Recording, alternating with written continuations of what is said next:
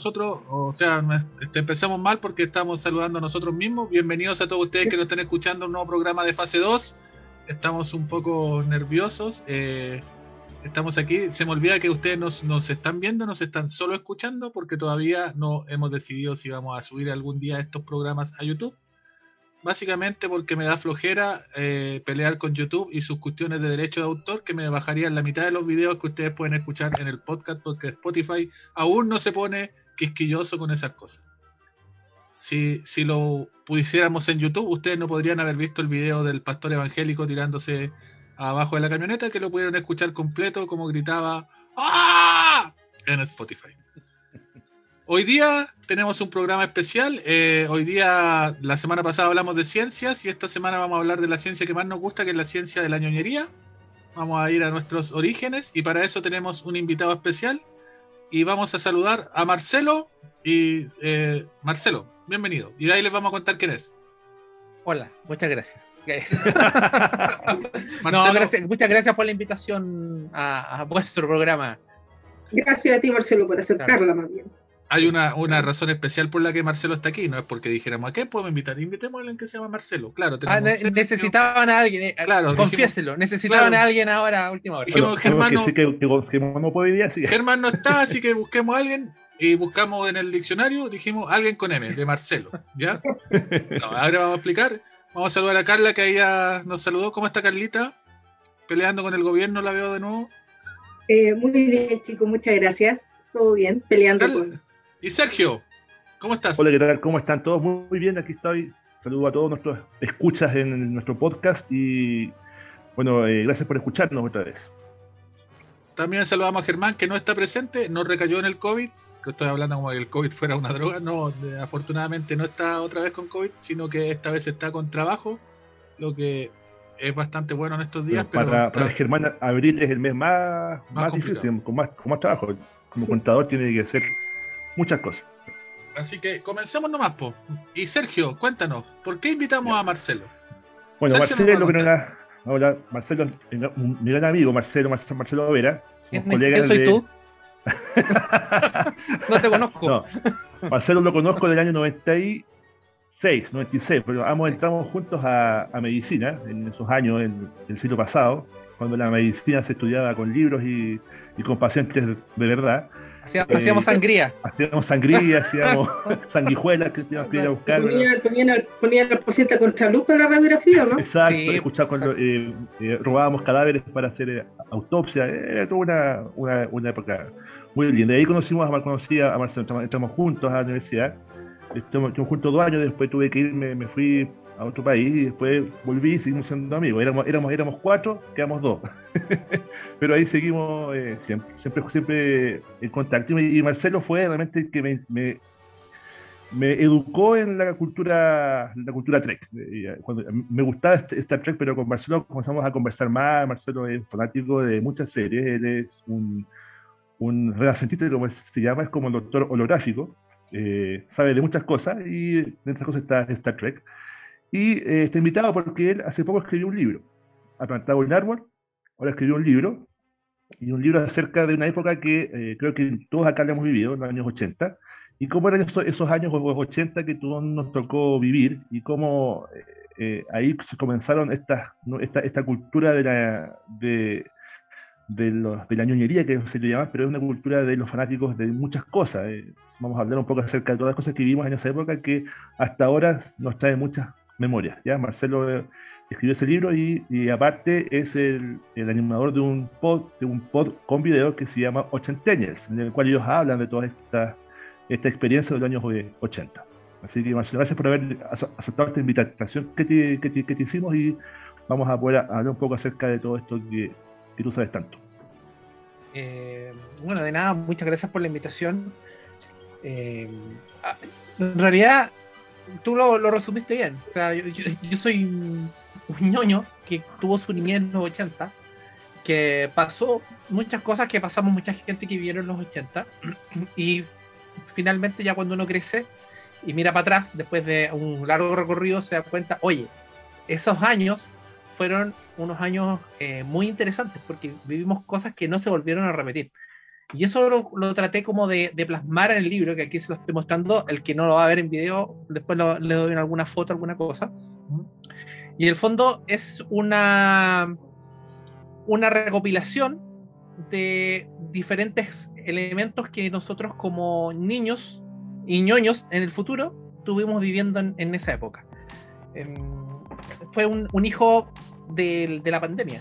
A, a, a, propósito de tener eh, tiempos para estar encerrado, tiempos para, para tratar de, de, de, pensar en otra cosa. Empecé a escribir estas cosas, la empecé a ordenar, se le empecé a mostrar a algunos amigos. A Sergio creo que también te mostré un poquito como de unos adelantos.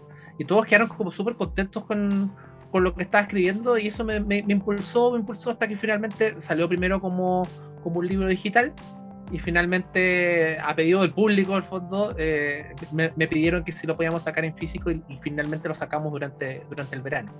No, es como la historia de 80. Me mostraste, me mostraste el capítulo de, lo, de, los álbumes, me acuerdo. Esto fue el que me, que me, mandaste. Y cuando empecé a leer esta parte del álbum, o sea, me sentí súper identificado porque contaste lo que nos pasaba a todos en el, en el colegio, que llegaba un tipo con un, con un maletín y de ahí tomaba estos, estos álbumes y los regalaba al curso. Eso, eso, eso Florifauna, de, Ese de, mismo. de Chile, de, la Biblia, claro. y certificado y después nos mostraba completo. Y todos caíamos ilusionados con estos temas de comprarle el álbum y que nunca me, me tocó. Nunca, no, nunca lo, me, lo, me mejor, tocó lo, mejor, lo mejor es que regalaba un sobre a cada uno y sorteaba un álbum.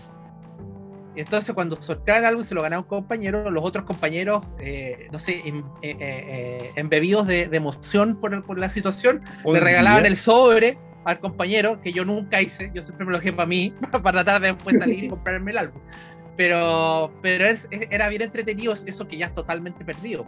Eh, y eso era un tipo de álbum, después había otro tipo de álbum que eran ya en relación a la, a la serie que, que tú veías en la tele, que siempre estaba el gancho comercial de, de seguir coleccionándolo pero, pero esa, eso es muy entretenido después cómo se, se hacía para conseguirse las láminas, cómo cambiáis láminas, con, el juego así que dais vuelta como 500 láminas así de, una vuelta, eso también tú lo, tú, tú lo vivías, o si no ya después el, el, mercado negro, de ir a, a, lugares exóticos donde había algún viejo ahí que tenía una mesa, un, un mantel con, con lámina y que, y que finalmente tú ibas a comprar. Y entonces, todo eso lo, lo plasmo en Plaza, Plaza, Plaza, Victoria, creo, no, Plaza Victoria de el, un viejo. había un que tenía unas mesas con todos los, los álbumes, con todas las láminas, y tú puedes comprarle según la más cara y otras que eran más baratas. Exacto. Bueno, y esas cosas como eso yo cuento. Cuento en el libro, cuento historias que me pasaron a mí, cuento historias que le pasaron a otra gente, pero que yo la hago como mía, al fondo, como para, para yo ser el niño que, que, vivió esas cosas. Y, y, y cuento de, de, de, las promociones, por ejemplo, de las promociones de, de, las bote mini botellitas, al fondo que siempre tu, tu mamá te decía, no te tomes eso porque viene con veneno, y hay gente que también se lo tomaba, entonces eh, eso también era clásico. Cuando no queda Coca-Cola en la noche, yo tengo una mini botella, cuando no queda Coca-Cola... Cuando te da sed, te la tomáis. Voy, voy, a, voy, a la, voy, allá y digo, ¿será? Me, después de 30 años claro. lo probaré. Es, es un misterio. Hay leyendas urbanas que dicen que en realidad sí, en realidad era bebida sin gas y hay otros que dicen que no, que era anilina nomás, pero eso, nadie sabe la, la respuesta correcta. Es un no, misterio. Un... Ya, después cuento mi... mi... bueno, no, lo que pasa que... es que, mira, yo tenía un, un, vecino que su papá tenía, su, su papá, no sé, habrá sido si nosotros fuimos jovencitos en los 80, eh, su papá habrá sido joven en los 50 y tenía una botella de litros de Coca-Cola, de esas que de esas que tú encontrás ahora en el Persa Bio, Bio la tenía guardada con una caja de, de, con una caja de vidrio, porque en ese tiempo no había ay, no había esta cuestión transparente, sino era una, era una caja de vidrio y tenía ahí la botella de Coca-Cola de un litro guardada. Se la tomó. Y nosotros siempre estábamos tentados a, bueno, a abrirle la bebida, botella no, no queríamos morir. Uh -huh. duraba para toda una duraba para toda una familia porque el canto de Coca era una cosa de día a domingo y el litro duraba toda una familia duraba descansaba a todos lo, lo que pasa con, señores es que en ese tiempo los vasos sí, de bebida eran como los vasos mineros pero que claro. ahora estamos acostumbrados a tomar prácticamente en vasos de medio litro o sea, para nosotros comprarse una Coca-Cola de medio litro es lo normal, una nata y ya tiene 300. Eso te dura el almuerzo, medio litro. Claro. claro. Ya, no, y antes era, era, pelea porque cuando compraban la bebida de litro y la ponían así en la mesa tenía que alcanzar para todo. Entonces se ponían todos los vasos chicos en fila y se servía exactamente la misma cantidad cada uno. Y alcanzaba para todo. y la cosa del día domingo. O sea, lo que pasa es que yo, yo, yo digamos que, que, digamos, soy un poco mayor que ustedes. Para mí los 80 fue la época de, de, de mi preadolescencia y adolescencia, digamos, niña de los 70 que de los 80. Pero aún así, por lo menos, mi, mi opinión desde el punto de vista, por lo menos de música, es que la música de los 80 siempre va a ser la mejor música que ha existido.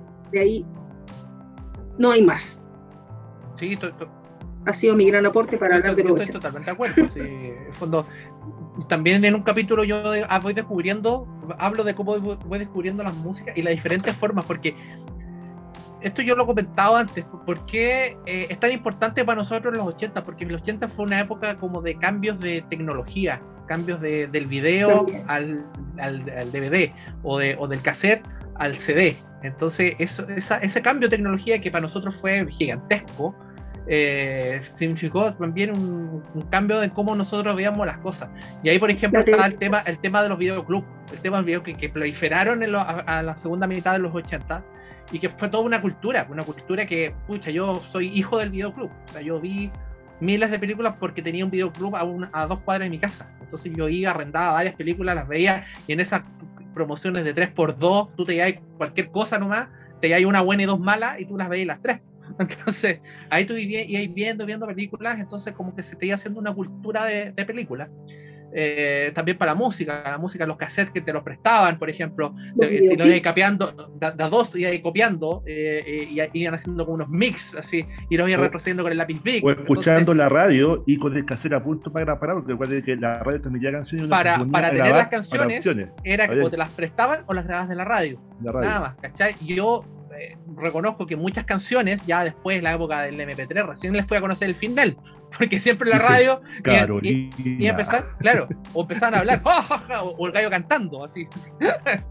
Entonces no, no conocí muchos finales de las canciones hasta, hasta ahora, hasta hace poco. Entonces, todo eso, ese, ese, ese mundo, esa cultura, eh, quedó reflejada en el libro, cuando que fue una época que fue bastante bonita, pero también tuvo con su, su creación y sus cosas. O sea, fue, fue, fue como bien redonda para pa poder hacer un, un, recuerdo.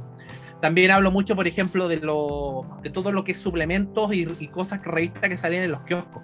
Obviamente no, no dejo de mencionar Licarito, que todos somos hijos de Licarito cuando chicos, que lo usamos para recortar, eh, no sé, eh, cómics, no sé, también, eh, el Pato Donald. Entonces, esas cuestiones que ya desaparecieron, porque estamos en un mundo que ya no, el kiosco ya prácticamente está extinto.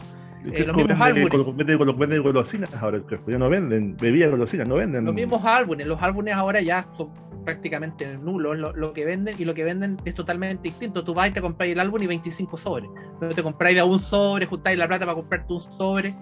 Eh, pero, pero sí, ha cambiado mucho lo, los 80 respecto a ahora.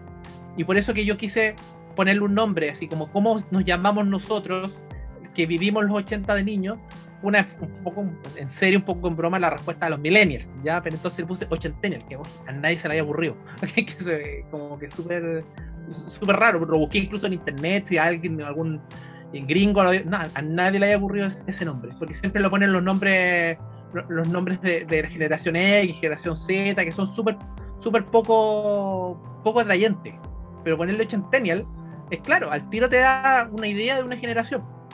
Oye, Marcelo, sí. y, y, tú después de. Perdón, ¿saben de que me estaba acordando que yo creo que sería como el símbolo de, la, de, de, de los 80, el personal estéreo, o el Walkman? Así es, el Walkman, el Walkman que, que después que, que, decían que era el anti-shock, que en el fondo que tú saltabas y, y después que no, y era una mentira, era una mentira absoluta, o sea, tú saltabas no, en la bicicleta o en el auto y no se escuchaba nada. Por fin.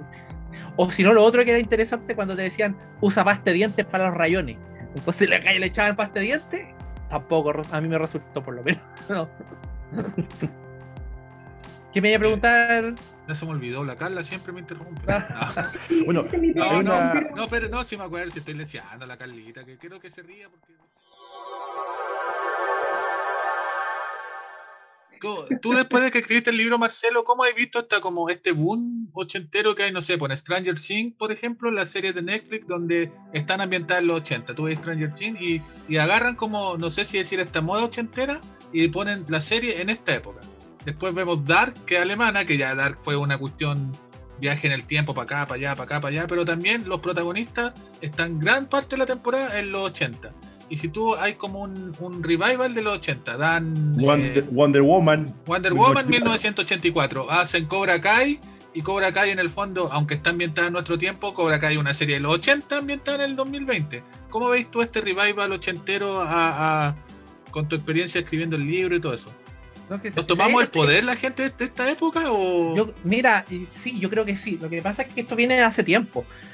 Bueno, Stranger Things fue como el gran gatillante, pero, pero ya esto por lo menos lleva unos 15 años que se recuerda sistemáticamente a los 80 en la música, que volvió, como decía la Carla, que o sea, la música nunca dejó de sonar, pero empezó a sonar con más fuerza. Incluso yo creo que se escucha más música de los 80 ahora que en los 80. Es una cuestión increíble. Eh, y obviamente las películas ayudaron porque las bandas sonoras y todo. Pero existe un fenómeno bien interesante, porque por una parte eh, estamos nosotros, vivimos en esa época que no sé si la palabra es añoranza, de, de lo típico, ah, todo tiempo pasado fue mejor, quizás no, pero en el fondo fueron momentos entretenidos que vivimos.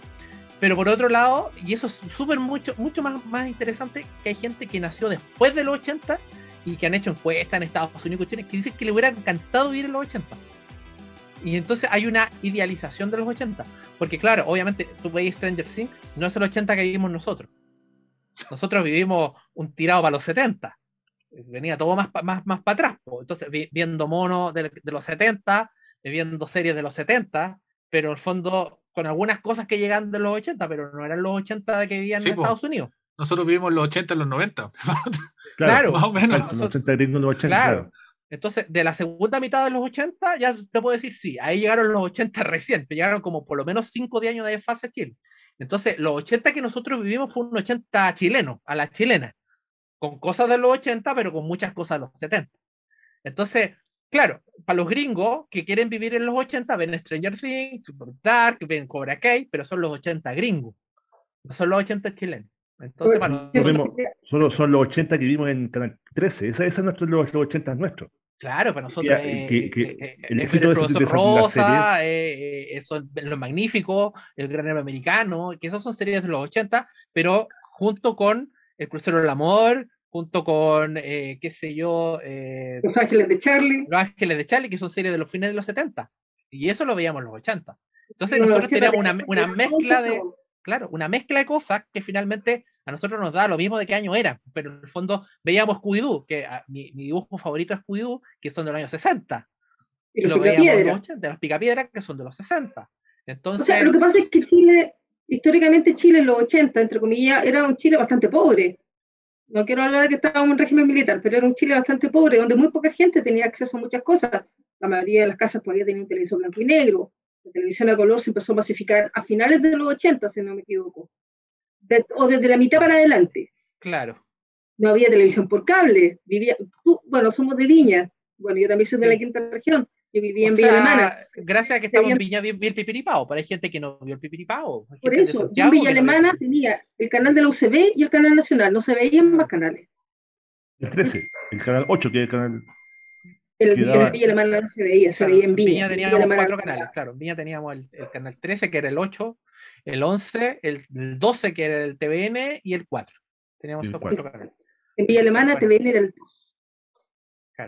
O sea, Carlita, ¿usted no vio Robotech? ¿Lo dieron ahí en él? ¿Qué canal? 13. 13. No. Robotech lo vieron en el 90. Robotech lo Verano, del, verano del 87.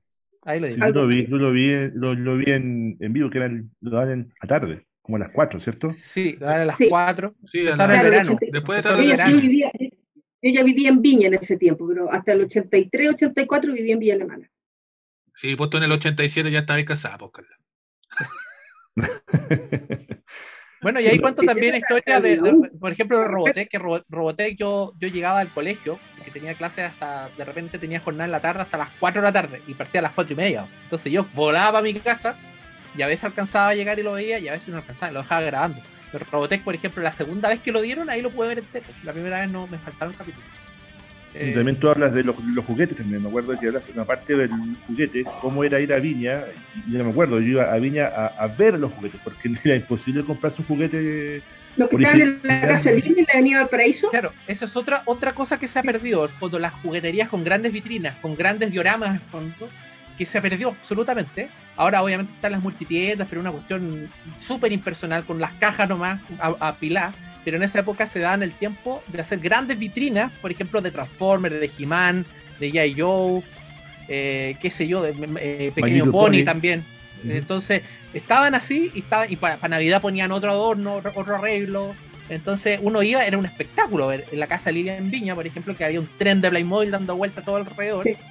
Uno se quedaba pegado mirando harto rato. Y después uno iba a Niñolandia, que era la otra grande que había en Viña, y tenéis todo lo que era J. Joe, teníais Mask, que están colgados todos los está- los aviones, las cobras. eh, entonces era, era algo que también se perdió. Entonces, eh, todo eso, como te digo, no es una añoranza, pero sí en el fondo tratar de rescatar las cosas que nosotros como niños vivimos, tuvimos o por último queríamos tener. Pero son cosas que en realidad uno cuando ahora a- a ve el fenómeno de los 80 es el fenómeno visto desde el punto de vista de un adulto.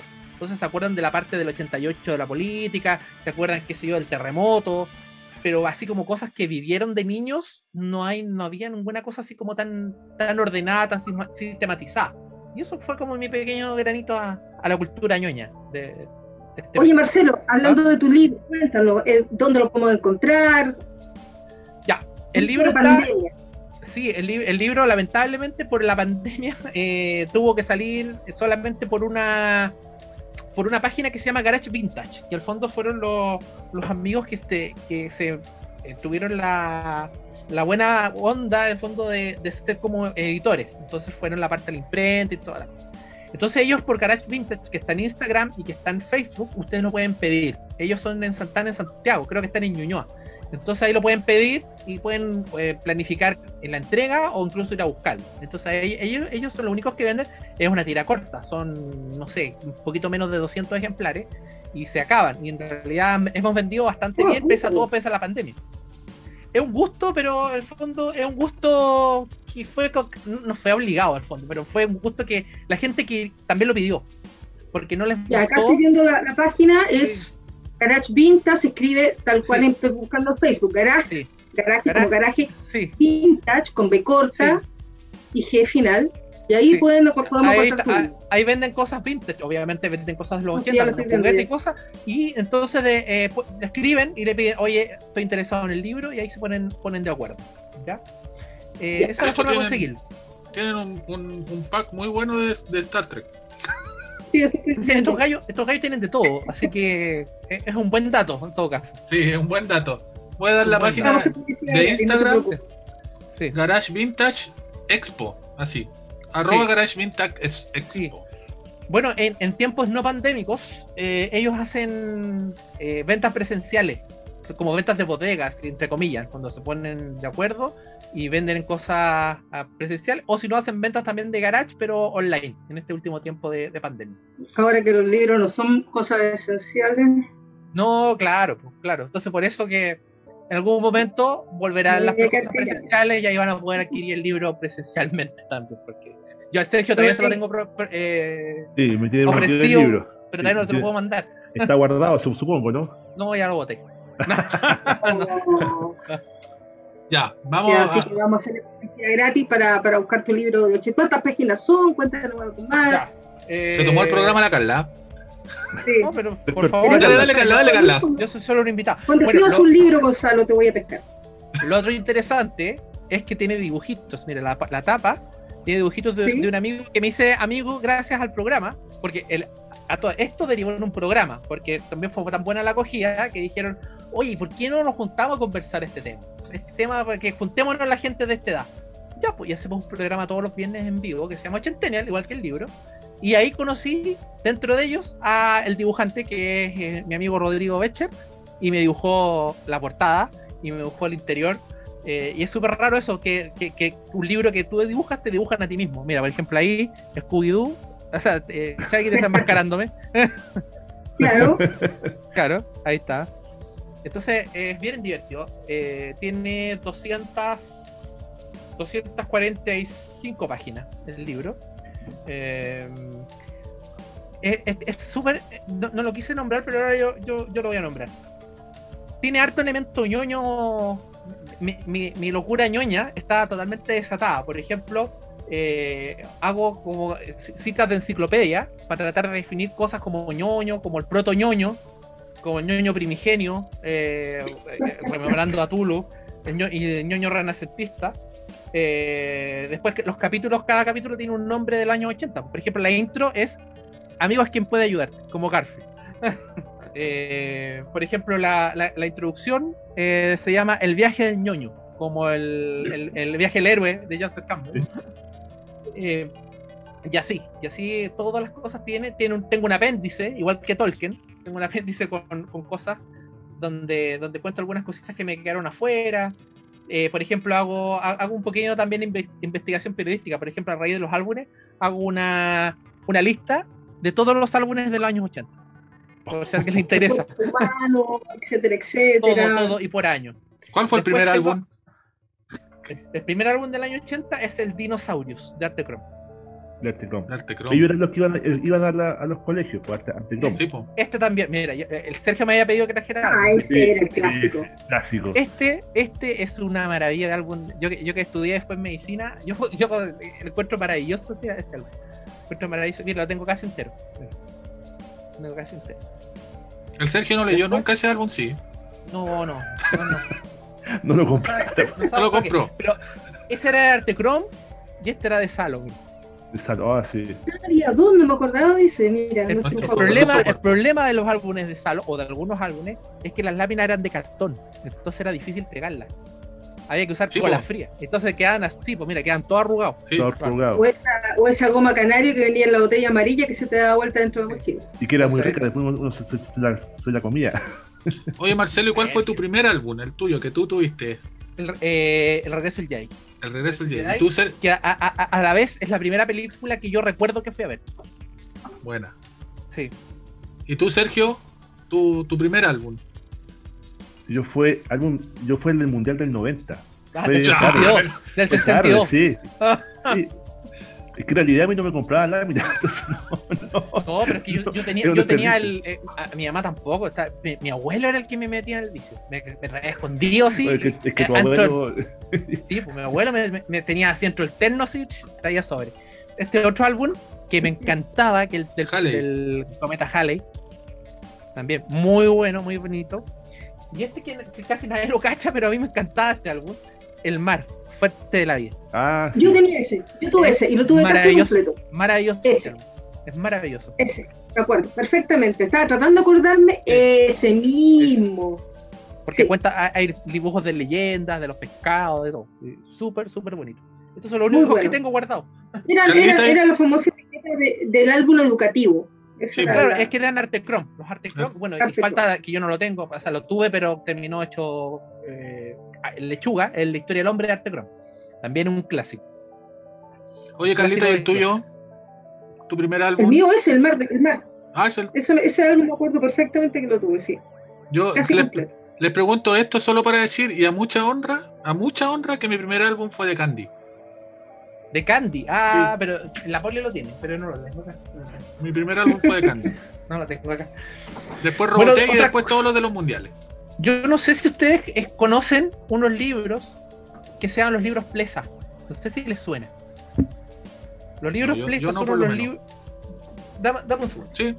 No, tenía que verlos para acordarme, no, no me acuerdo muy bien. Los libros Plesa son unos libros españoles que llegaron a Chile eh, que se vendían una edición muy limitada y por ejemplo eran estos. Experimentos, experimentos de vuelo y flotación, entre otras cosas. Habían de naturaleza, habían de historia, eh, eran libros maravillosos. Obviamente están descatalogados, eran libros ingleses que habían sido traducidos en, en Inglaterra. Y yo también, obsesivamente, hice una lista de todos los libros de que todos salieron. Los libros. De todos los libros, varias hojas. bueno, una vez yo vi uno de tus contados, lees uno de tus de tu, de tu eh, programa y habías invitado a, a Frog, Frognum, el, el, rey, el rey de las promos ochenteras. Sí, él, él eh, eh, sabe todas las colecciones y, te las explica, porque tiene un, programa de YouTube que te explica cada promoción. Yo me acuerdo que ahora volvió la requete patita y ahí me di cuenta que no era un invento de acá, o sea, eran, él decía que los estas promociones eran juguetes de Estados Unidos que los traían para que la gente los tuviera, para que los conociera. No eran cosas, no, cosas nuevas, eran juguetes que, que ellos compraban y después los, los sorteaban. Exacto, o los exacto. Lo- Los sneaks, ¿se acuerdan? Lo- lo- que eran como los pitufos verdes de Coca-Cola. Sí, sí, sí, sí. Eran este- Esos eran alemanes. También de la misma empresa que hace los pitufos, pero era como la competencia, fondo de, de- de línea. Y, y no sé, había mil. En, en Alemania que llegaron 30. Yo me gané una polera de los requete patitas cuando chico. Yo abrí la tapa del yogur y salía polera. No, de verdad. No estoy, no estoy diciendo. Abrí la tapa del yogur y salía polera. Y ahora mi hija más pequeña lo único que quiere es un requete patita. Y se ha comido como tres yogures diarios.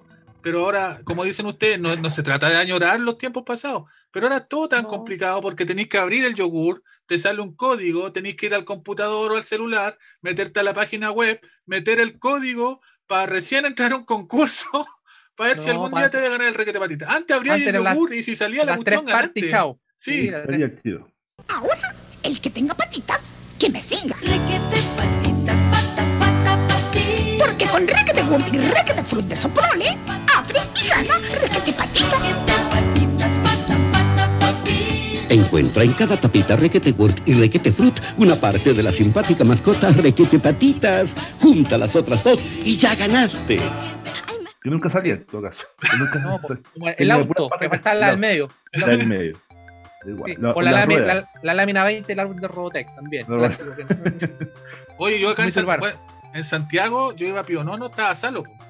Y ahí en Salo, Oh. se- en Pionono estaba Salo, y afuera es eh, ya en el porque bueno, hubo como tres álbumes de Robotech, la verdad. Y en el último ya tú podías ir cuando te faltaban 20 láminas a Salo y tú comprabas ahí las 20 láminas que te faltaban en Salo.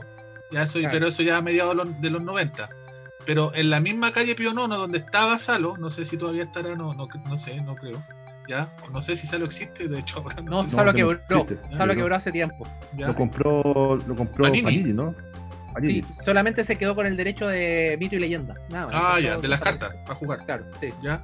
Sí. La, la- la cosa, lo que quería llegar es que afuera de Salo se juntaba un mar de gente a vender láminas. Entonces, si tú querías comprar láminas, tenías que ir a negro. Salo. Eh, Era un mercado negro Salo. Y si no te las vendían en Salo, afuera le ibas a encontrar seguro. Habían, no sé, por lo menos 30 personas vendiendo láminas de los álbumes de. Salo al momento. Igual era medio peligroso porque uno era chico, de uniforme, y, y nadie que vendiera láminas de álbumes de Salo era chico de uniforme. Eran Bueno. todos como nosotros de hoy en día vendiendo láminas a los escolares. No, era- era- eran gallos de 20 años que, se verían de 40.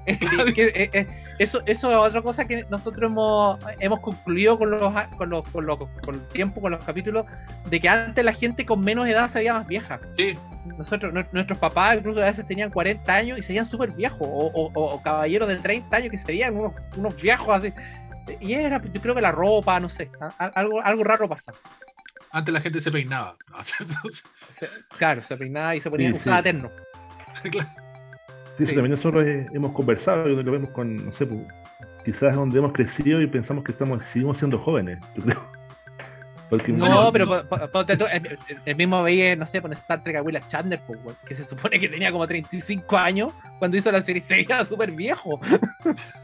Bueno, pero igual Eh. puede, puede ser lo que dice Sergio. O sea, eh, de repente nosotros ahora, como también, yo, yo tengo como una teoría eh, cuando, no sé, yo al colegio decir que, mira la tontera, yo, yo muy fan de Robotech. Yo, yo me pegué verano grabando todos los capítulos para después verla porque no, no tenía dónde verla. Entonces yo me, puse con el VHS a grabar toda la serie, tenía todos los capítulos grabados. Eh, no, no había en MP3, grabé en una vieja grabadora Crown las canciones de mi mail para escucharlas en la micro, en el Walkman, porque no era la única Eran forma, otras épocas. eran otra época, pero yo no decía que me gustaba Robotech en el colegio. Porque, porque si decía eso, eh, alguien me podía golpear. no sé. ¿Ya? Bueno, bueno, eh, es que sabes que yo, yo, Y ahora, parto- ahora ya no, ahora si tú decís que tú lo veías y ahora soy ídolo, pero en algún momento de nuestra juventud era medio peligroso ser medio ñoño. Eso te iba a decir, en la introducción del libro, el es el viaje del ñoño. Yo parto diciendo que, que ahora es súper normal. Puta, ponerte una polera de lo que te gusta, ir al cine, tener, no sé, pues, figuras coleccionables en, en tu escritorio. Pero en esa época se ve- era, era feo, se veía mal. Te, te po. criticaban por eso duramente la familia y la gente que te rodeaba, te, te criticaba también. Oye, ¿cómo tenías estas cuestiones? En el colegio también, ¿cómo tenías estas cuestiones? ¿Cómo estáis viendo estas cuestiones? Ahora ya no, pues, ahora ya pasó ese tiempo, pero en ese, ese momento ser ñoño era, era mal visto, era, era mal visto y te asociaban inmediatamente con los nerds, con la venganza de los nerds, con eso, entonces, era, era así, era un bullying permanente que uno tenía que, que afrontar. La venganza de los nerds tuvo la culpa. Sí, pues. sí, creo que probable- ahora-. Entonces ahora mejor- yo, yo- yo concluyo en el fondo en, en- en la introducción que ahora, ahora da, da lo mismo porque tú veías un gran gerente de repente hablando con algún trabajador de, de- de una empresa hablando de la última película de Marvel. En el fondo porque está totalmente transversal ahora esa cultura. Sí, y por eso, volviendo al tema como que hablábamos recién, es de esto que la gente de antes como que se ve más, más, más vieja cuando eran más jóvenes que nosotros, también ta- yo lo, lo- lo llevo un poco por ese lado, ahora no sé, po, lo que decís tú, po, Marcelo, ahora si tú tenés 40, 45 años y andáis con una polera de superhéroe, filo, tú- a ti te gusta el superhéroe y vayas a andar con la polera. Bacán, bacán. Eh, eh, y de hecho vaya a ser Claro. más bacán que si no lo así. Sí. Eh, Oye, la, la Carla, la Carla que, que- que le gustaba la música de los 80, mira, en uno de, la- de las eh, eh, apéndices eh, fue una lista de One Hit Wonders de los años 80. Ah, es una lista grande, grande, por lo menos 50, y viene con su código, su QR. código eh, pa- QR para abrir una. Ahí lo pueden ahí escanear ahora. No, para, para Ahora, meterse, ahora, a- claro, para meterse a- al Spotify que hiciste la misma lista. ah, existe Ah, un, buena. un- un Buena. playlist de, de One Sí, pues, Wonder con, 80. con regalo, con regalo multimedia. Excelente para, para escuchar en el auto. Claro, mientras lees el libro. Pero Sergio también mencionó, tú tienes tu programa, ¿dónde? ¿En YouTube? YouTube y en Facebook. eh, claro, YouTube y Facebook se llama Ochentennial, igual con dos. Ns, Ochentennial. Ujú. Son todos los viernes a las 22 horas. eh, vamos hablando de un tema de los 80 a la vez, desde conexionismo puro eh, hasta series de televisión, películas, cosas, por ejemplo, no sé, pues habíamos hablado de, de cómo vivimos en la Navidad. Eso fue un, un capítulo del año pasado. Después hemos hablado de- del coleccionismo de los Transformers. Transformers fue más que una serie de televisión, fue una cosa transversal que después llegó a la figura, etcétera. Eh, hemos hablado de películas de los años 80, hemos hablado, qué sé yo, de, del coleccionismo de las promociones, etcétera. Este viernes, por ejemplo, vamos a hablar de los flippers. Todo lo que era Mm. ir a los flippers, todo lo que era jugar, a veces ni siquiera era jugar, era mirar a un gallo que era seco y uno se quedaba horas pe- pegado mirando, o juntaba el vuelto al pan y se compraba de, esa- de, de esa- de esas fichas que parecían papas fritas Evercrisp y con eso uno, uno jugaba. Bueno, eso se ve reflejado en la película Ralph el Demoledor pues, de Disney, Claro. un poco. ¿Cómo era esa, ese ambiente de ir a, los a estos, estos, estos que por mucha gente era como, era como antros de, de caros chicos? Era- eran nuestros antros, los antros pues. de los 80, sí. Pensando en, las- en estas dos cosas que hemos mencionado, yo no me había dado cuenta de lo que ustedes dijeron antes, que yo iba a la juguetería a mirar. Exacto, a mirar. antes, yo no... Había una juguetería Bueno. en Maipú que era donde yo vivía que yo iba a mirar. Y yo creo que nunca compré un, nunca me compraron un juguete de ahí porque era, eran juguetes que estaban Eran caros. eran caros. Marcelo, una vez dijiste cuánto costaba un- Hicimos la conversión de, Maximum- un, transform- un. Transformer común y corriente que cuesta, cuesta como 35 lucas de ahora. Un Transformer. La conversión a plata de ahora. Sí. Porque y Optimus Prime o comprarse a Megatron era No, no. inalcanzable. 100 lucas. imposible. 100 lucas ahora. Lucas. 100 Oye, lucas. Lucas de siempre- ahora. no sé si a ustedes les pasaba, pero siempre había un compañero que tenía el juguete, el, el juguete, el, Yo tenía un compañero que tenía Lo todo tenía todo, sí. porque tenía todo, el Optimus Prime, el Megatron, entonces también lo nombro en ¿El el que era libro. Le, le- le- le cambié ¿El que nombre. Ojo, le cambié los nombres por si acá. para que solamente el, que, lo, Ah, el que cache, cache, pero, pero le cambié los nombres para proteger la identidad y mi seguridad propia. Pero también ahí, ahí cuento, el fondo, eh, cu- cuento cómo era la- difícil de conseguirse las promociones, por ejemplo, que siempre había un amigo o alguien cerca que tenía un negocio y que te ayudaba a conseguirte las promociones, que te ayudaba a conseguirte los sobres de los Thundercats, que era, era con tapa, que eso era imposible. En esa época eran dos tapas para un sobre y, y con una, con suerte tenía una, si te, te que, ser, tienes que ser amigo de alguien, de un, Claro, que de un negocio. un de un negocio, si no, es la imposible comprárselo. yo, No, tú, tienes, tú tienes un juguete que, que, que para mí fue muy, eh, cuando era chico, el zapato Matchbox. Sí, pero yo no lo tengo ya, yo no lo tengo. Yo no, No, lo ah. tuve. ¡Ah, Marcelo! no! No, Los Playmobil, yo me acuerdo de los Playmobil. oh, Los muchos son maravillosos, son maravillosos. Eh, En un capítulo, si, si quieren después lo pueden revisar, invitamos a un coleccionista de Playmobil y que tenía miles de Playmobil en su pieza y tenía como dioramas en su pieza, así que maravilloso. Eh, siempre estaba la lucha entre Playmobil y los Lego. En el fondo, ¿cuál es mejor que el fondo de una tontera? Pues era como Marvel o DC, o sea, ¿cuál es mejor? Da lo mismo. Te- tú tenés que el fondo. Da lo mismo, pero Playmobil. No, pero es que, es que son, son distintas enfoques. distinto enfoque, claro. Sí, el, el Lego es para armar cosas, para inventar cosas. Pero, pero el Playmobil no, porque el Playmobil es tú compras la cuestión lista y, y es bonito. Y ahora, ahora se han reinventado y ahora tienen hartas licencias, tienen Scooby-Doo, Sí, tienen los Cazafantasmas, tienen Volver Futuro. Oye. Marcelo, y yo no sé, acá a lo mejor puede ser que tiene, yo, que alguien más debe acordarse de esto, a lo mejor si, si tú te acordás y si no lo han visto en el programa quizás, en algún momento Colacao para los Juegos Olímpicos sacaba unos, unos monitos que eran como Playmobil en miniatura que eran para los Juegos Sí. Olímpicos y te daban, Esos son, eh, tú podías juntar el estadio y el estadio era un Sí. cartón y lo hacías correr. era, era- eran dos, salieron dos veces. Uno salió para, pa- como para un mundial y era una cancha Ya, de fútbol. sí, Una cancha de fútbol y era una pelotita plana. en el fondo. Sí. Y eran una especie de sucedáneo Playmobil que también eran o alemanes o europeos, algo así, y también venían ahí. Y después salieron para la Olimpiada, De- eran como los atletas de la Olimpiada. Creo que fue de Barcelona, parece, del. Sí, no me 92. acuerdo, no pero- sé, no me pero acuerdo. sí. los- Sí, el mundial puede haber sido el de México y claro, la, claro. pero Ahora Colacao te ayuda con fuerza a marcar goles. En cada bote de Colacao encontrarás los goleadores. Puedes coleccionar varios equipos y repetir en casa las mejores jugadas del Mundial. Toma Colacao y mete goles.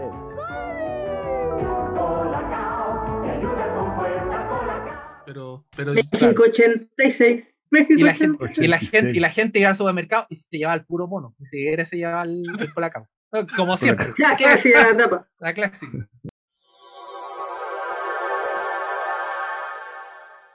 Y no sé, pasé un montón de todo. Todas esas aventuras las tengo acá en el libro y, y- y cuento cosas, por ejemplo, no sé si, si recuerdan cuando eran chicos, esos libros negros con esos dibujos que eran como, como un, un stop motion en la tapa. ah, sí, pues. Sí, y también pues, los nombres ahí que son unos libros alemanes. Entonces, que, Pues eh, también, como- también cuando, años fue cuando er- eh, la revista Ercilla sacó una, una colección de, de historia también, de historia, Historia de Chile, como el- Universal, como historia de 50 Chile, tomos. Sí, La- la Encina. clásicos, la encina, claro, que era, era, era, era lila, parece la tapa. que venía Sí. con la letra que, que pasa, que venía. que toda, toda la familia o alguien de la familia tenía eso o tenía una enciclopedia, o la Sopena, la, la Larú, siempre había una, una enciclopedia con la que tú hacías las tareas. Entonces tú llegabas, hoy necesito una tarea, en la época en que no había ni monitor. foto- ni, fotocopia, la claro, monitor, eh, que no había ni fotocopia, y tú tenías que llegar y tenías que transcribirlo a manito nomás, pues hacer los, los mapas a manito nomás, o a lo más ya la Con papel de mantequilla. papel de mantequilla, o a lo más, ya a finales de los 80, los Art Mundi Chrome te vendían los mapas para pintar. Pero, Claro. pero nada más, o sea, todo era manito, y eso también es un cambio. Un cambio que siempre uno dice que no, que la tecnología es buena o mala, depende el, el uso que uno le dé, pero en el fondo, una cosa así como tratar de sistematizar información, eso se ha perdido totalmente. Ahora todo es copiar y pegar nomás. Todo Sí, po. Entonces, Sí, en esa época todos no, fuimos a la, a la biblioteca, me acuerdo yo que era la, la Severí que estaba en Valparaíso. No, y la biblioteca de los colegios que, que había un puro tomo de un libro y que tenías que hacerte amiga la vieja, porque el fondo si no no te la pasaban, po, ¿cachai? Y nunca estaba y tenías que comprarte la vieja con dulce o con algo, y ahí te lo guardaba el, el libro. sí, Yo iba a la biblioteca todos los días, hasta el año pasado. Bueno, es que Marce- Gonzalo es bibliotecólogo. Oh, ya. Oye, y una pregunta para usted, porque yo la respondo en mi libro. Eh, la, la- la gran Civil War de los 80, ¿el profesor Rosa o Cachureos?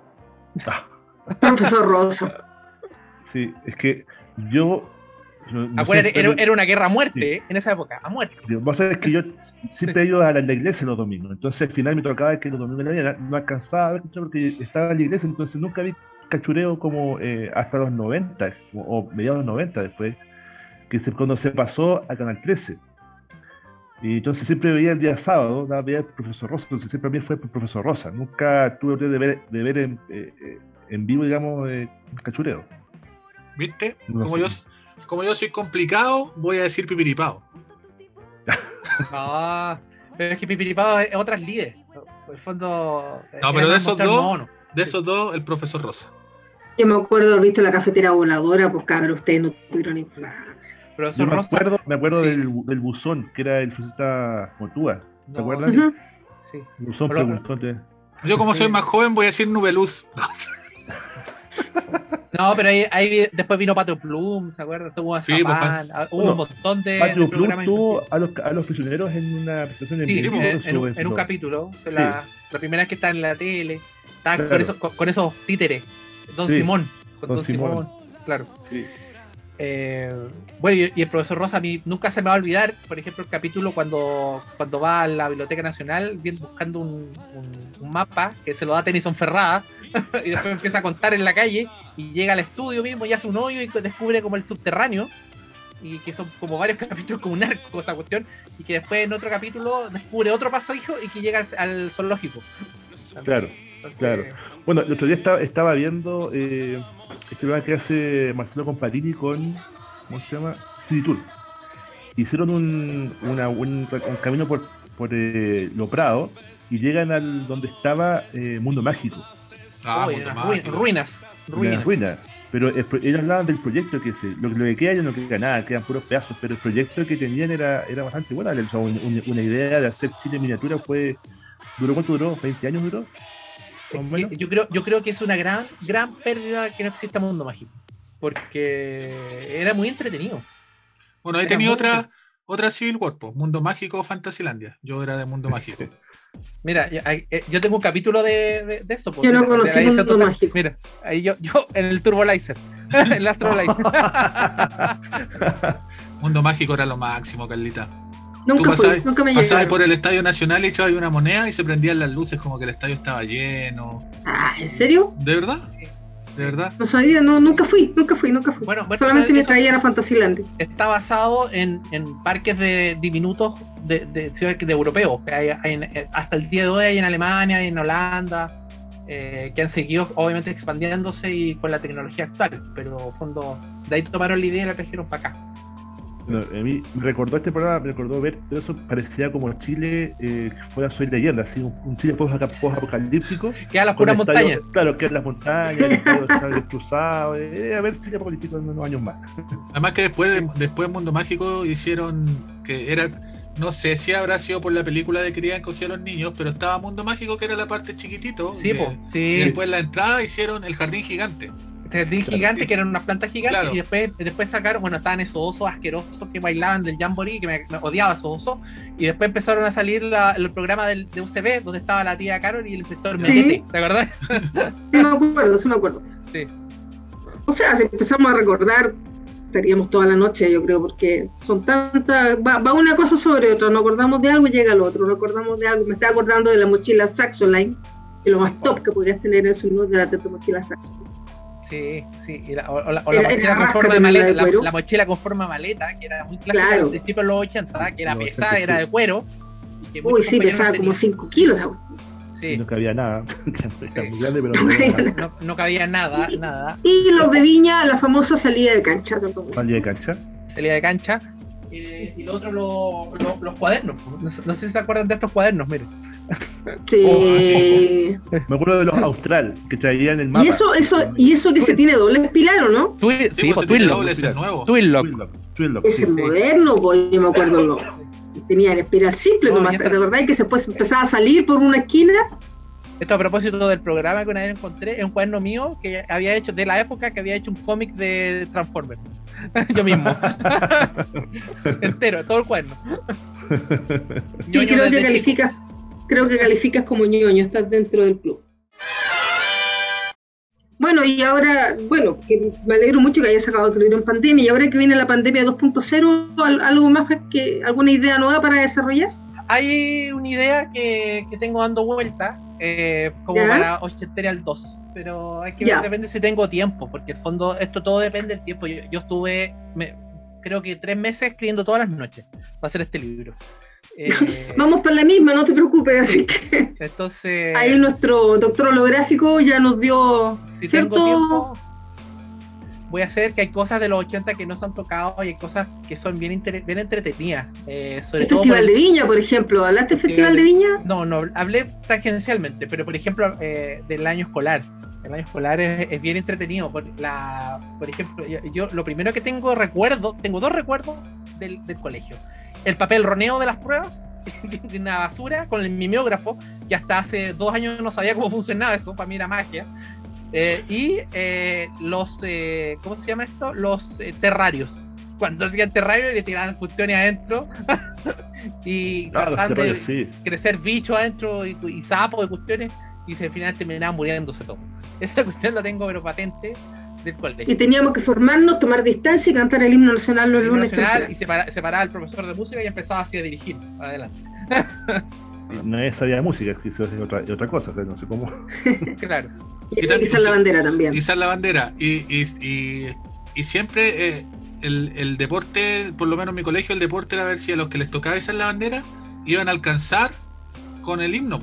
O si Ah, se iban a claro, adelantar porque- mucho. Ah, era una competencia, un- los, últimos, últimos cinco segundos así súper rápido o, o- O o se adelantaban y terminaban antes y empezaban a bajar la bandera. Sí, sí. Eso era muy divertido. Era clásico. Muy, muy, muy clásico.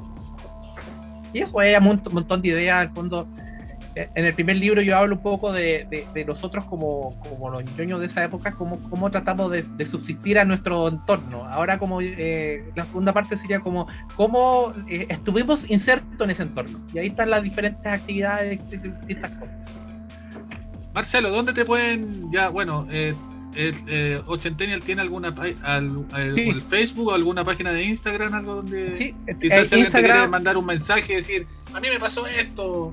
Instagram, Facebook, YouTube, ochentena. Las tres Las iguales. tres igual. Sí, igual. No, Alguien no- te puede no- escribir. Yo me tomé la Coca-Cola chiquitita, recuerdos, tengo cáncer de estómago. no, te van a empezar a llegar re- recuerdos y, y cosas raras. ¿sí? Sí, es que uno puede hablar muchas cosas. Por ejemplo, tengo un, un capítulo sobre la televisión de los 80. Por ejemplo, de los días sábados de Canal 11, el la tarde deportiva. Que habían deportes que ya ni existen. Pues, el, el trial indoor, que lo, estaban en una bicicleta saltando arriba de unos durmientes. No sé. O, o, por ejemplo, el happening, que fue, fue toda una institución.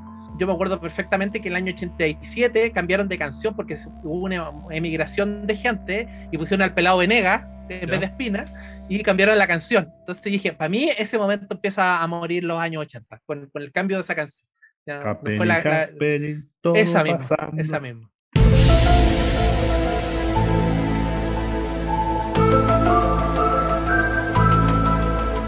Me quedé pegado con la pregunta de Cachureo, el profesor Rosa, y ya voy a votar por el profesor Rosa, pero por ejemplo pienso en mi, en mi experiencia y yo de verdad era más de monos. po. Yo veía poco programa con, con un personaje hablando. Si yo veía monos, o sea, me veía Claro. el Festival de los Robots, No, Candy, no- no Lady sé si se acuerdan también. Un poco Claro. los 90. Uno se acuerda en general del Pipiripao, como un gran, gran programa que a todas partía a las 7.20 y terminaba a las 9 y media. Eran casi 3 horas, eh, todos los días. Eh, estaba la, la televisión de las mañanas de, de Canal 13, pero había un, un tiempo un programa de, de Canal 11 en la noche. Déjelos con nosotros. Que daban a Tom Rueda Loca, a George de la Selva el- y Rey Arturo y los caballeros a la mesa de redonda. Sí, Sí, verdad, sí me acuerdo. sí. Yo, por Bueno, ejemplo, pero me- nosotros- me, me acuerdo Porque que. somos de la quinta región, recuerdo que el profesor Rosa comenzó en Canal En 4, Chipo. en, en- en UCB, y después Eh, se fue a... y se- Era después como- se fue al 13. Era como profesor naranjo, no era, no era Claro, tan no rosa. era tan, tan, tan rosado, sí. Claro. Sí, pues, sí, ahí, ahí, ahí después, y después se fue, y ahí pipiripao, y después ya empezó, no sé, el, el, el Tongas y toda la cuestión. Entonces, por eso el mismo libro mío termina el año 95. Yo puse eh, un, valor absolutamente ar- arbitrario y mío, porque yo salí de cuarto medio en el 95. Pero también consiguió que el 95 cambió todo, porque el 95 empezó masivamente a llegar el cable, empezó a- a llegar masivamente lo que era el anime. Entonces eh, llegó, bueno, ya estaba Megavisión, entonces como que empezó a cambiar un poco el paradigma que nosotros veníamos teniendo y como dije, nosotros veníamos con un tiempo atrasado, por lo tanto los 80 nosotros llegó hasta como los primeros años los 90. Entonces ahí se acabó, ahí, ahí se acabó para mí lo, lo- el tiempo ochentenio, el año 95 cuando yo salí del colegio. Además, claro, nuestros 80 son más largos, pues, porque en- en- Claro. no, no, no solo por una cuestión de una década, sino por lo que dicen ustedes. Nosotros vimos muchas cosas en los 80 que eran de los 70, e incluso una que otra de los 60, y como tú dices, Marcelo, nuestros 80 terminaron a mediados de los 90. pues. Son los 90, pero solo al principio de los Son 90. los ya- el cable 90, llegó, llegó como el 92 años, cable. El 95 como que se empezó a masificar más. Y, y ahí ya como que empezaban a, a tener... Yo me acuerdo, es otra, otra cosa que hemos conversado con gente de ejemplo de Santiago, que a nosotros la quinta región no llegaba la red. y la- ni la rock and pop. Y ahí también Mm. hubo todo otro movimiento de que veían, no sé, por maldita sea, en esa época veían, Sí. qué sé yo. Entonces, nosotros nunca la vimos. Nunca lo vimos, porque nosotros no nos llegaban a esos canales. Sí, pues la- con, con- con el canal 2 se podían haber perdido hartas cosas. Con la red, Yo me acuerdo no tanta. que fui, estaba en, El de juez, el no, colegio, fue el de juez. el de- yo estaba en Oh. el colegio do- en 2002, me tocó venir a Santiago por, por por el colegio y ahí fue la primera vez que yo vi la red en Santiago, pude ver que era la red, porque hablaban, hablaban de la red y vi la, la red. Para mí era, era, La, era- la, la, ¿te acuerdas? La posta lo mata. o sea, lo pues, Y Los nadie se acuerda de la red. posta lo mata. cuando, Deberían cuando ponerlo, a propósito del COVID, deberían Cuando la red no tenían auspiciadores, entonces en vez de comerciales te daban una frase, así como las frases que salían en el Reader Diet abajo, esas como citas citables, la red no tenía auspiciadores, entonces en vez de comerciales te ponía citas. Y tú podías leer las citas en la red. Nunca vimos ese, ese tiempo nosotros. Me acuerdo, me acuerdo de Megavisión cuando llegó nomás, que era un ojo. Así que el logo, el logo era un ojo. Un ojo Sí, así. Y en el Rock and Pop daban harta programación en la como eh, después de las 8 de la noche, pero en el día no tenían que dar. Entonces daban un programa el Rumpi que era de concursos, que no me acuerdo cómo se llama, y el resto del día daban un programa que era como un comercial de Reebok, de las zapatillas, de un loco que hacía gimnasia. Y, eh, era como todo el día viendo a un tipo hacer gimnasia de Reebok. Y después ya empezaban los programas en la noche, Plaza Italia, eh, el, el las noticias de punto con Iván Valenzuela y esas cosas. Y el fin de Sí, semana, que era un clásico ver maldita sea. Nosotros nos perdimos todo eso. Sí, no, no, no lo vimos. No, a Salfate yo no lo conocía hasta muchos años después. Yo, yo- yo sabía como era una leyenda viviente, ¿no? pero no tenía idea de quién era ese gallo. Era divertido porque en esos tiempos, claro, yo- ellos empezaron a, a hacerse conocido el Pera y el Salfate, eh, el Salfate sobre todo por el programa, y tenía como una tienda que se llamaba eh, Japanimation, no sé si era de En la él, Puman, en la Puman. eh, y, y la gente empezó a ir para allá, po. Y nos escapábamos del colegio a ver si lo podíamos topar y cuestiones así. Es que eso, eso también, claro, pues, en los 90 empezó la, la, la masificación lentamente de lo que era el anime. Primero, muy, muy tímidamente, como con eh, algunos centros culturales que daban como una jornada en las tardes, los sábados, no Sí, sé. Y, y eran gallos que llegaban unos, unos discos láser así importados de Japón, que habían costado millones y las ponían en japonés nadie entendía nada, pero lo- uno los veía igual. Yo, yo, Así yo, yo vi Escaflón. Sí, pues yo, yo vi. Evangelion, Evangelion. yo vi Bueno, nosotros en los 80 le decíamos los monos chinos, cuando le Sí, decíamos. po. Eran los monos anime, chinos para nosotros. chinos. E- Eso es otra cosa. La gente que, que, que creció con el- después de los 90, que ya empezó a ser niño en los 90, que ellos creen que para atrás no existía nada. Pues entonces, no, nosotros somos como los inventores del anime. Nada, pues para atrás veíamos muchas cosas. Jet Marte, Candy, miles de cosas. Lo que pasa es que nosotros nos llegaban desfasados. Eh, claro, eh, cuando hablan de Dragon Ball, que son un mono de los 80, sí, perfecto, son del 84, pero a Chile llegó después del 90 y tanto. sí, po. Entonces, sí, pues. Y te pasa, no sé, pues a mí me pasaba, por ejemplo, cuando yo hablaba con personas mayores que yo decía, no, es que Lady Oscar me encanta, Lady Oscar es lo máximo, y me decían, ¿y viste la princesa caballero? sí, Y- pues, Y era lo mismo. Las pues. confundes. Eh, Y, era- y- y claro, y era la misma cuestión, pues, pero una era mucho más vieja, más Sí. vieja nomás, pues. Entonces hay, hay, hay mucho para atrás. Yo me acuerdo haber Sí. visto Ninja Scroll en japonés. Sí, po. O la- lo- lo gran- los, grandes, los grandes dramas japoneses como La ranita de Metán, la abeja José Marco. y esa cuestión Marco. real, realmente era terrible. Ahora yo no sé, no podrían pasarse. Los niños querían traumados ahora. Con Marco, con- en serio, Con terrible. Candy, Candy también. po. Candy. Bueno, y el, el mito urbano de que Candy fue transmitido, tuvo, tuvo que inventar un final porque no lo había Sí, comprado. po. Es verdad, porque en esa época las series se compraban eh, dependiendo, se compraban por lotes, porque tú los primeros 20 capítulos. Después, si le iba bien, los, otros 20 eran más caros y cada era más caro. Entonces ya, la- y el último capítulo lo vendían suelto. Entonces no tenían plata para el último capítulo, así que lo inventaron nomás, lo hicieron así, hicieron una, un- una cosita, así, un, un amasajo de cosas y sacaron un, un capítulo final. Y después más adelante sacaron el capítulo realmente, Que fue en TVN. en TVN. En TVN. Hicieron como película. Hicieron como una película así de, cambio. De, de Candy. Ya, la última pregunta, Marcelo. Sacando, Sí. sacando Robotech, que es sagrado. No, Robotech no, no, está, está en el, en el podio. Sagrado, Está en el vaya. podio. Oye, sí. Yo hablo tan poco de Robotech que mucha gente no sabe que yo soy, pero. Ra- rayo. Porque Tuvimos, pa- tuvimos yo- un programa de Robotech hace poco. Y trajimos uno de los gallos que está dentro del grupo de Robotech Santiago de Chile. Eh, Bueno, Robotech o Macros, decídanse. Por Es eso no me gusta hablar de Robotech, po. lo primero que, que dimos como un, un disclose, que en el fondo vamos a hablar de Robotech y no vamos a hablar de Mac, que son cosas totalmente Sí, distintas. pues son totalmente. totalmente En distintas. Chile Así que- fue todo un queso el que presentó. Pero lo que pasa es que, o sea, obviamente en ese momento, cuando dieron Robotech, no teníamos punto de comparación. No teníamos forma de saber que era otra cosa. No podíamos. Entonces, a muchos nos quedó y nos llegó mucho Robotech. Y después, a los años, empezamos a saber de que oh, obviamente venían de otros lados todo, pero fueron años después. Entonces, ahora la gente nos mira y, y escupe, oye, ¿cómo ven estas estupideces? Pero el fondo es porque en ese momento y durante años vimos Robotech pensando que era una pura cuestión nomás. Eso Además, una el mejor Frankenstein de la historia, nomás. Si da lo mismo. es ya. un Frankenstein y que en realidad fue un súper buen aliciente Sí. para que llegara el anime después a Chile. Entonces igual fue un fue súper bueno al final. Pero la pregunta era: sacando Robotech, que es sagrado. ¿tú o es- Macros. cuál- Robotech, No, entre sí. paréntesis, Macros. Voy a decir, mira, voy a decir lo que siempre digo de, de, de esto. Macros es mejor, pero a mí me gusta más Robotech. Listo, no hay discusión. Robotech que cambió mi vida, ¿ya? Eh, así.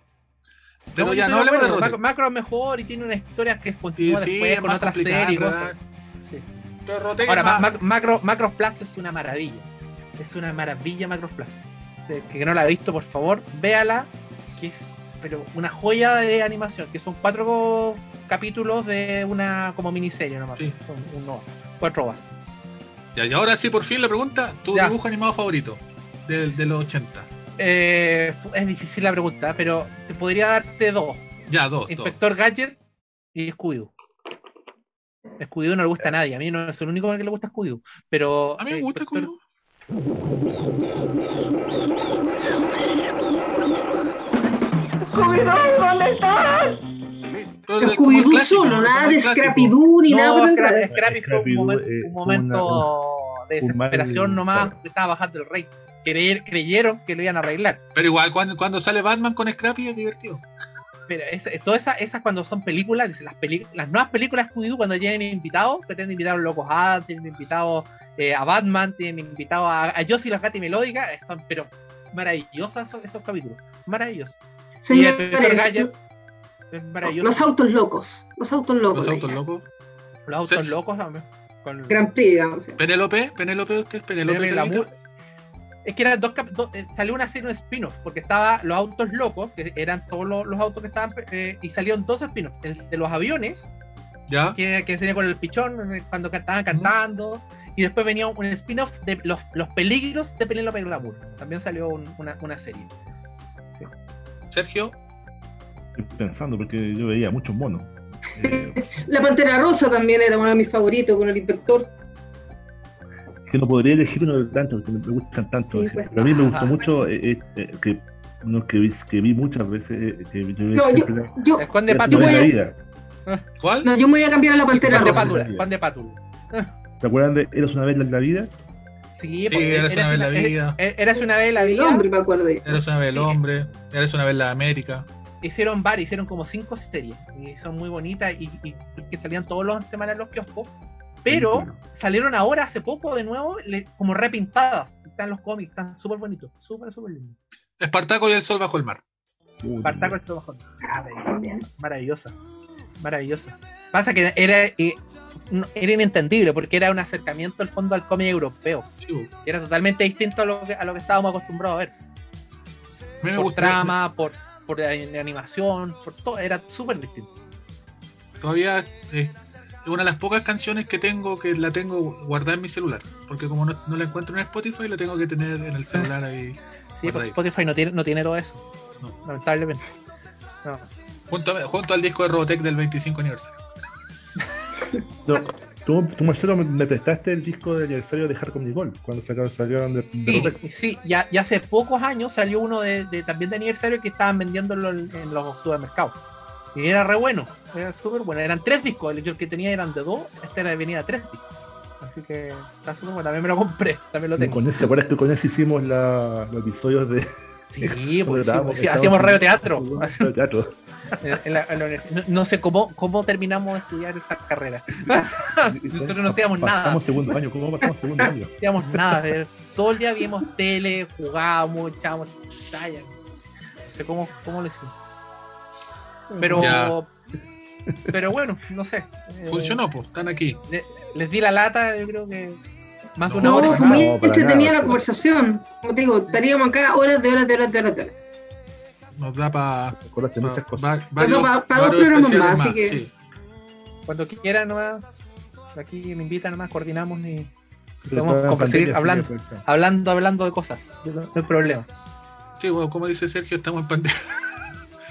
Nosotros, hay muchos temas que uno que, que deja en el aire, deja, eh, no, no sé, eh, por poner un ejemplo, una vez hablamos de, de los juegos de mesa, de los juegos de, de- de esa época, y no sé por qué terminamos hablando de, de que todos los juegos eran muy violentos en esa época en el colegio, que todo era pegarse, que jugábamos al, al- a, la- a las naciones, era pegarse, que jugabas al, al zoo, que era pegarse, Era pegarse. era todo era pegarse, entonces era súper divertido esa. Hoy en día imposible hacer esos juegos. Imposible hacer esos juegos, imposible. Entonces, contacto físico. Claro, pues, claro.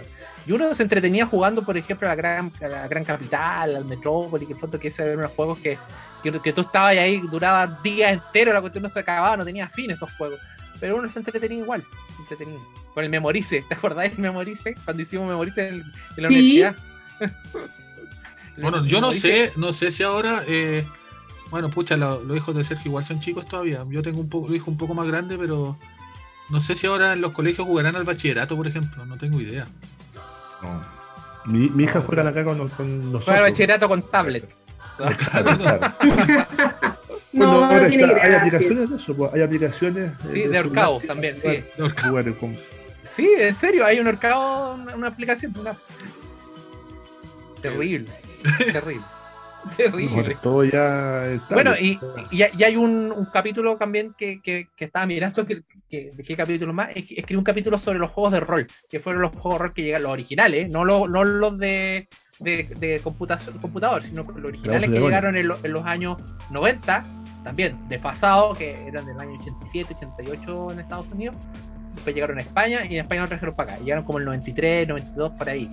Y ahí también pues, un mundo nuevo que también se extinguió rápidamente. Duró unos años y, y terminó extinguiéndose. Una cultura como casi under de, de los juegos de rol. Tú también jugaste juegos de rol, Sergio. No, no, Sí, sí, no, no, no, no trates de mirarme con No, cara No de. reniegues. ¿Qué, está, ¿Qué está hablando este gallo, por No, favor? sí, jugamos cada soy de Ah. Gitacones, me acuerdo. Se trataban de, de, de decir de que eran satánicos, ¿te verdad? Y que los trataban de evitar. Bueno, bueno, de hecho, nosotros este domingo y el sábado hubo una sala especial de juegos de rol de Star Trek en la convención que hicimos de la Federación.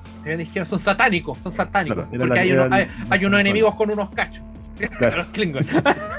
Los Klingons. claro. Se jugó en Klingon y en, y en, y en eh, Romulano. Ese es el idioma oficial del juego. Mira, para como cerrar para cerrar eh, y para que cachen, que cachemos desde mi experiencia cómo ha cambiado nuestra época, empezamos hablando de los álbumes. Yo decía que el primer álbum que coleccioné fue el de Candy y casi todos los de los mundiales. El último álbum que yo coleccioné, eh, lo coleccioné el de eh, Brasil 2014, del Mundial de Brasil 2014, pero lo coleccioné en el celular. Eran unas celular. eran unas láminas virtuales que te daba Panini, tú no las pagabas ahí, sino que cada día tú tenías la opción de descargar, o sea, tú podías comprar sobre igual, pero tú te recibías gratis un sobre diario. Y con ese tú ibas, eh, tú ibas llenando tu álbum de Brasil 2014 de, de Panini en el celular. Y ahí te daba las opciones de también intercambiar láminas con gente y todo eso ahí. Todo, todo por internet. Así Bueno. pasamos de las láminas de cartón a, a, a sobres virtuales. Sí, pues para cerrar el tema, Panini en este momento es el que tiene la como la hegemonía de los álbumes. Y ya, como le dije, es súper fome, pues tú de repente vas a un supermercado, te encontrás el álbum, te encontrás con 50 sobres y te los puedes comprar. Eh, puta, pero el fondo, por último, como pa- para nostalgia, el fondo de repente hay alguna cosa buena. Pues, por ejemplo, voy a mostrar nomás, para mostrar, este es el último que, que tengo, mira, de los 80 años de Marvel. 80 años de Marvel, y que lo compré en una página que se llama Libro Aventura. Y ahí los venden como las remesas.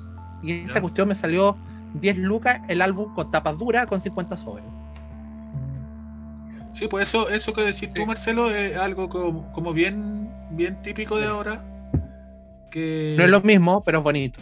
está bonito. Está bonito. Pero por No, ejemplo, eso, que antes, antes había, estaba la temporada como, no sé, pues, daban Robotech, salía el álbum de Robotech, daban Los ya Thundercats. pasando los 90, de los Thundercats salía el de los Thundercats. Entonces tú tenías, no sé, sabías que tenías seis meses para juntar el álbum. Ahora como dice Marcelo, tú ibas al supermercado y podías encontrar bolsas con álbumes de, de los últimos dos años con los 50 sobras adentro. Entonces, No- no hay se perdió toda tiempo, esa mística claro. de, de juntar álbumes. Se Sí. perdió totalmente. No, ya, ya no, existe. Como también se perdió eh, la mística de, la, de las revistas, por ejemplo, Licarito, como decía, pero habían otras, por ejemplo. Habían la, las que salía de, Disney, por ejemplo, la de eh, la, maravillosa historia o una, la maravillosa aventura de Disney, que eran una- una- unas azules. Después también tenían la de, hacer inventos, con la pata topila que, que uno, que uno hacía, que no podía comprar. Todo eso se perdió. Se perdió, ya, ya no existen cosas así. Y bueno, supongo que algún día nuestros hijos van a estar haciendo quizás un podcast de, con holográfico hablando de. Y esto, esto ya, esto ya va a ser viejo después. Claro, Noventellas. sí. Sí. pandemials, como dije ahora, pandemials. Tipo pandemia, pandemia. Claro. Sí. Damos las gracias a Marcelo por estar acá. Esperemos que sí, se quede. Marcelo. Esperemos que se quede si es que puede estar con nosotros. Nosotros ahora, Marcelo, pasamos a una a, a nuestra sección. A la etapa, Ah, ¿cómo dices tú? La nerdura. La nerdura, sí, pues, la, la nerd específica. No, yo me voy porque tengo, tengo programa al lado. Ah. Sí, sí. Sí. Oye, gracias Marcelo. Gracias, a- ya estamos, ahí- estamos en contacto. No lo que sea, lo que quieran hablar, eh, igual, igual yo no le pego tanto a Star Trek como ustedes, pero igual yo, yo fui duro en mi época y me vi muchas películas. Esta que van a, iban a hablar de primer contacto es maravillosa, pero, pero para otro día ahí lo hacemos con Sí, cuando hecho, gracias por tu mi- mi tiempo, de- junto con las ballenas. con Es- esa es mi. la- la- Está, la está en el podio. Para mí es la primer contacto. Por lo menos para mí. Vamos a despedir a. Sergio y te contratamos a ti. Oh, Oye, pero Vamos por a despedir a favor. Germán. Por favor. No, no vino con serrucho. ya. Ya. Gracias. Marcelo. Cuídate No, mucho. nada. Chao, chao. Nos vemos. Nos Chao, vemos. chao.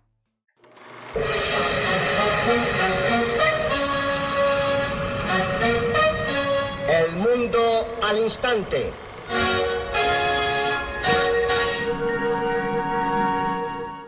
No, no vamos a despedir a nadie porque vamos a nuestra parte, a, a la sección de noticias, porque también vamos a tomar nuestros 20 minutitos.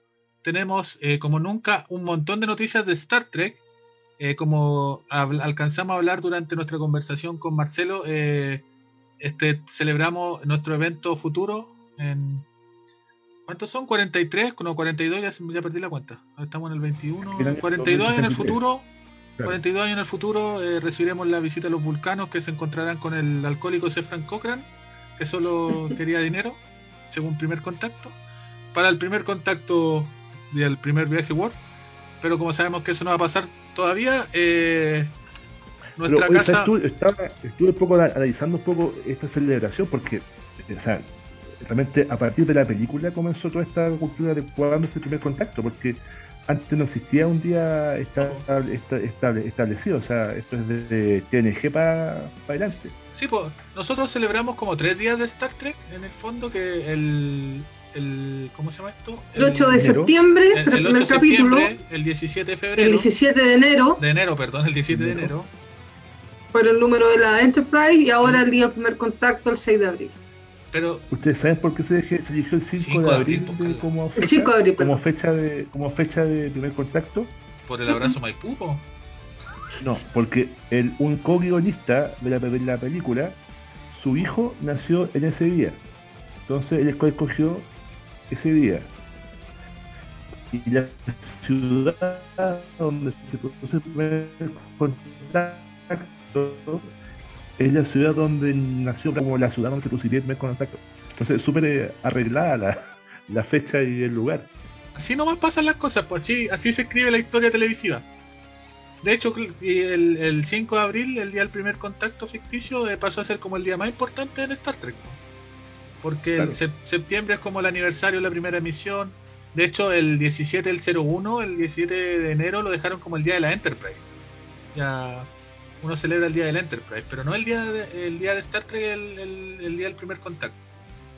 Pero lo que íbamos es que se realizaron dos eventos, bueno, supongo que se realizaron muchos más eventos, pero dos eventos que son de importancia para nosotros, que primero lo vamos a mencionar, no, no vamos a hablar en profundidad porque ya lo hemos hablado, que el, el evento organizado por la- nuestra Federación Iberoamericana de Star Trek, donde se hicieron a través de YouTube y Zoom paneles, donde como explicaba Sergio estuvo este panel de rol, también conferencias, charlas, eh, Sergio estuvo ahí hablando de la ética eh, de Archer en la Clonación. medicina, la clonación, humana. clonación humana. Eh, ¿Qué otros paneles hubo? Eh, Eh, las mujeres en Star Trek. La mujer en Star Trek, panel que, que en algún momento Carla solicitó, pero no participó porque no me iba a correr. Andaba a curar. Bueno, ah, uh, pero se nos ha olvidado lo más importante. Carla, muy feliz cumpleaños. Feliz Gracias, estimado, gracias. Lo- yo lo, lo intenté mencionar y después nos pusimos a charlar y se, se- la charla me llevó a olvidar que usted estuvo de cumpleaños el 3 de abril. El 2 de abril.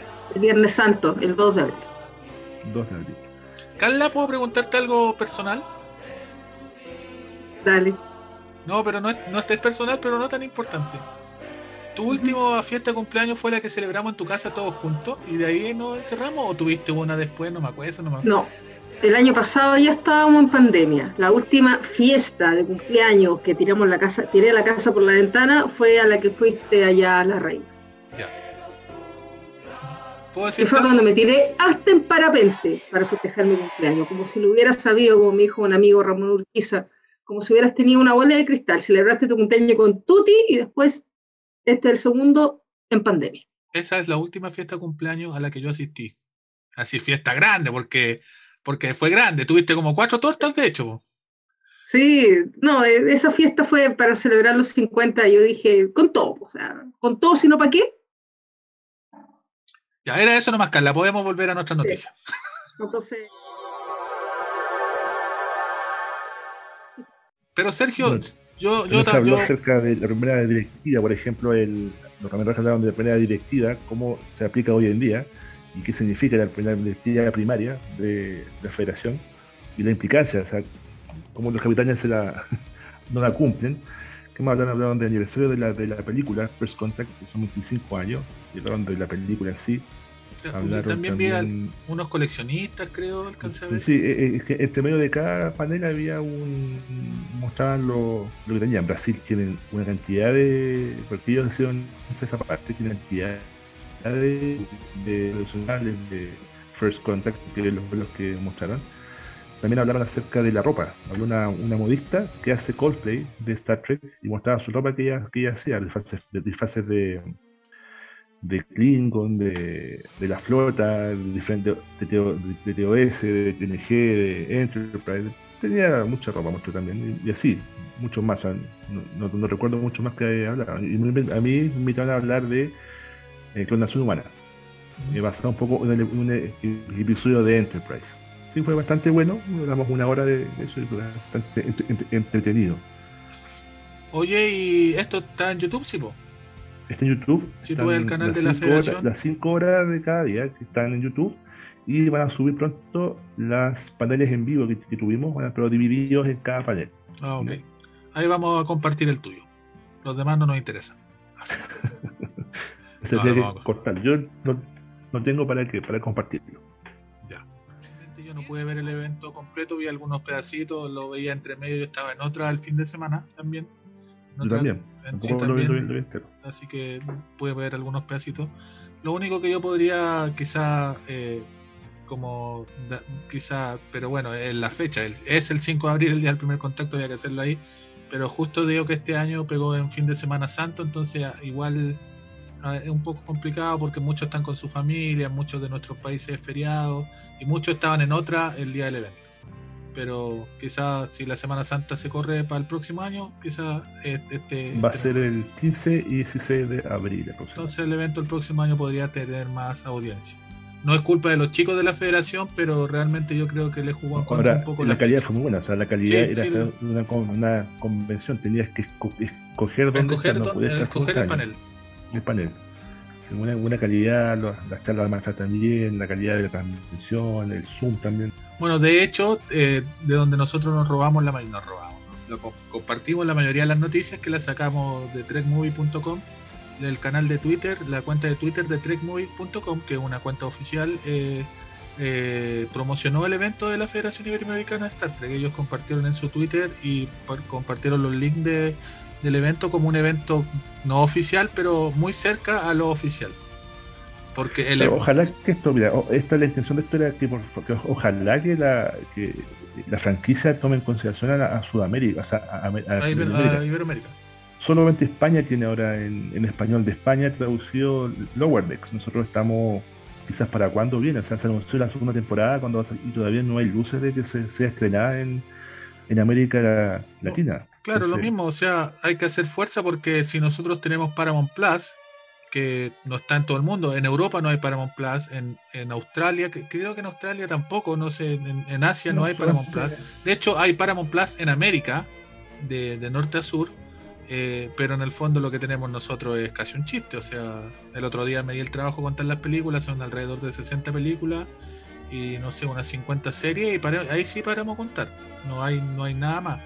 Y, y Paramount Plus eh, se promociona en Estados Unidos como la casa de Star Trek. Y en Latinoamérica no hay ni un solo minuto de Star Trek, o sea, ni uno. Entonces, por ejemplo, yo puedo llegar a entender el hecho de que quizás por contrato no pueden tener Discovery, Picard o, las se- o las series, porque las series están bajo contrato en Netflix, creo que hasta el 2022-2023, pero no entiendo lo de Lower Deck, no entiendo por qué no está en Latinoamérica Lower Deck si eh, es totalmente de Paramount. No creo que Amazon le tenga prohibido, a menos que se estrene por Amazon pronto. Y, y lo que menos entiendo es por qué las películas, los 10 primeros, las 10 primeras películas no están si no están en ninguna parte. ¿Ya? No es que alguien podría decir, ah, las películas las tiene Amazon o las tiene Netflix. Las 10 primeras películas de la franquicia no están en ninguna parte en este momento. Y podrían estar perfectamente en Paramount Plus y no están. Así que si nosotros como Federación Iberoamericana, y como dice Sergio, a través quizás de, lo- de la fuerza que tienen en Brasil, se puede hacer algo, o sea, mejoren el producto, si no van a perder todos los pocos clientes que hay de Paramount Plus en Latinoamérica, los van a perder porque no están dando lo que están prometiendo. En una, de las charlas hablaron acerca, eh, fueron invitados de México, fueron invitados a la convención, no sé si Las Vegas o una convención de Star Trek, y ellos hablaron acerca, años- hace unos años atrás, acerca de los, eh, de los eh, en los países cómo estaba representado eh, Star Trek. Y fue bien poco lo que ellos mostraron porque no había mucho. En yo creo que si ahora ven la fuerza que, que- tomó esto aquí en, en- en- en Hispanoamérica, y Brasil y, y- Portugal, yo creo que van a, a conseguir algunas cosas más. Y, y hablando del evento principal, el evento principal fue que en el mismo día del primer contacto, o sea, el 5 de abril, se desarrolló un evento que este sí lo desarrolló en parte, no en parte, sino entero, lo desarrolló Paramount Plus, o, o by CBS si ustedes quieren, que desarrolló la celebración del día del primer contacto, que fue un evento virtual, donde se hicieron varios paneles de las series de Star Trek. En el fondo fue un evento, podríamos decir, publicitario de anuncios, de anuncios y muchos anuncios y que no vamos a mentir, acabamos de criticar profundamente Paramount Plus, pero ahora les queremos dar un abrazo, los amamos, son lo mejor que nos ha pasado en la vida, gracias por existir, porque nos dieron un montón de anuncios y como siempre Carlita nos dice, este es un buen momento para ser un fan de Star Trek, es un buen momento para estar vivo y que te guste Star Trek, porque nos dieron anuncios eh, que para nosotros... Para dar y regalar. y como fan de Star Trek nos, nos encantan. Vamos a empezar por la No, segunda. sí, el año pasado fueron 26 semanas de Star Trek. Ahora, Uh, ahora pueden ser más. más. Vamos a empezar por orden. Vamos a empezar por lo, lo primero que se anunció. Se lanzó un teaser de, de Star Trek Picard. El evento estuvo animado Segunda de, temporada. de la segunda temporada de Star Trek Picard. El evento estaba ah, de- animado por Will Wheaton, que estaba con Patrick Stewart y Jonathan Frakes. Y se lanza el teaser. Y en el teaser se ve como la. El, ¿Cómo se llama? La nueva hacienda. ¿Cómo le dicen? El chateau de Picard. El viñedo. El Picard, viñedo Chateau Picard. el Chateau Picard y se escucha a Picard hablar y cierra el plano con una carta que es una cuina, o sea, es Q, y se escucha la voz de Lancy anunciando que él vuelve a la segunda temporada de Star Trek Picard. Se termina el teaser y aparece John de Lancy como O sea, Q. lo que dice la voz de Q al final es The trial never ends. O sea, el juicio nunca termina. Sí, The trial never ends.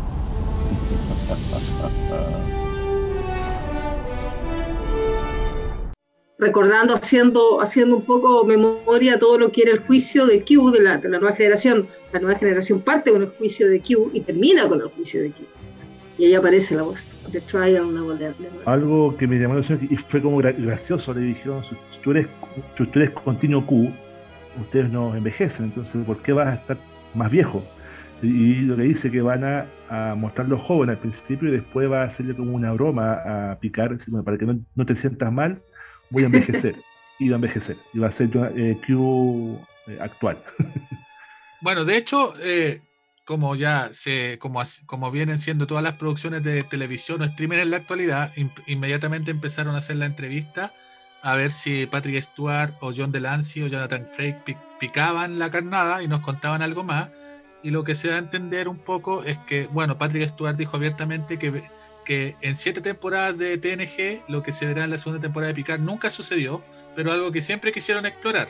O sea, finalmente nos dice mucho sin decir nada. Es algo que siempre quisimos ver en TNG, pero que nunca sucedió. Lo. Así, así que no, no El sabemos universo espejo. que, que quién sabe, puede ser. Y lo otro sí que John, que también se insinúa, y como bien dice Sergio, es que podrían haber viajes en el tiempo en la segunda temporada de Picard. ¿ya? La tecnología para rejuvenecer rostros está. Hay que ser honesto, no les quedó muy bien la de Data el año pasado, pero al final lo mejoraron. Y también se, eh, también se confirma que, que Bren Spinner vuelve, vuelve a la serie. Obviamente no va a volver como Data, Data ya lo olvidamos, sino que va a volver como... eh, Lore. No, Va, Zoom, no sé, Iñigo Zoom, algo Iñigo Zoom. Algo ya son Zoom, tantos sí. Zoom que este otro Zoom. Ya se confunden ya. Sí, hay mucho, pero va a volver en ese papel. Ya.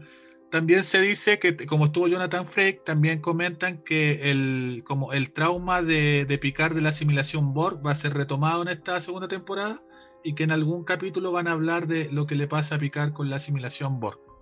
Vuelven todos los personajes, vuelve Siete, eh, eh, vuelve Rafi, vuelve Ríos. Ojalá que en la novela de Ríos digan que es chileno, no, así chauvinísticamente.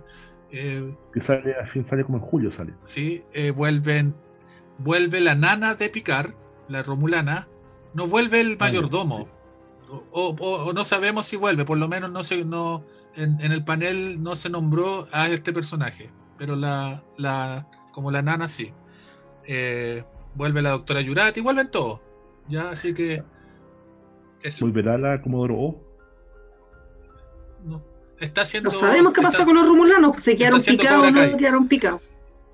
Bueno, yo estaba, ayer escuché un poco a nuestros amigos de Remeras Rojas hablando un poco acerca de esto mismo, de lo que ellos esperaban, de que hablaban de muchas cosas, muchas teorías de lo que ellos esperaban.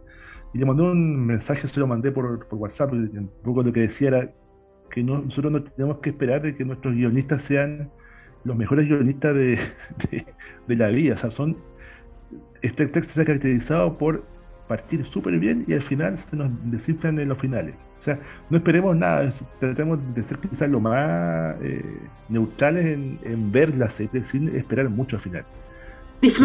Más. Disfrutémosla, porque si empezamos a llegar al final, no es que esto puede ser que hagan esto, no. Al final vamos a quedar picados como quedamos picados con picar el año pasado, y mejor verla, disfrutémosla este, esta hora de primavera que va a ser más larga todavía.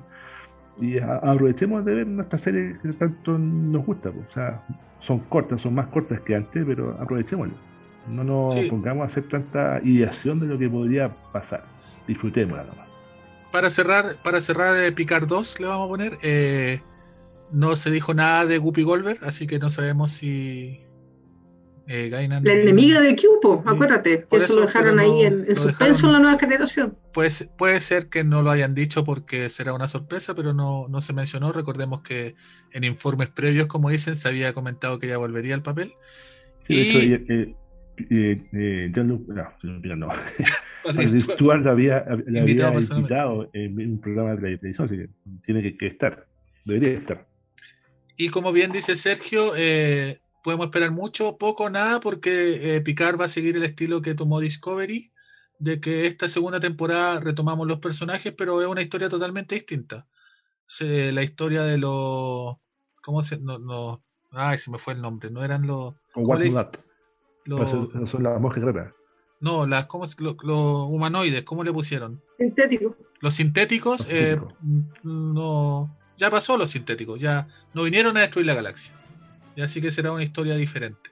Ya no, no va por el lado de los sintéticos la segunda temporada de Picard.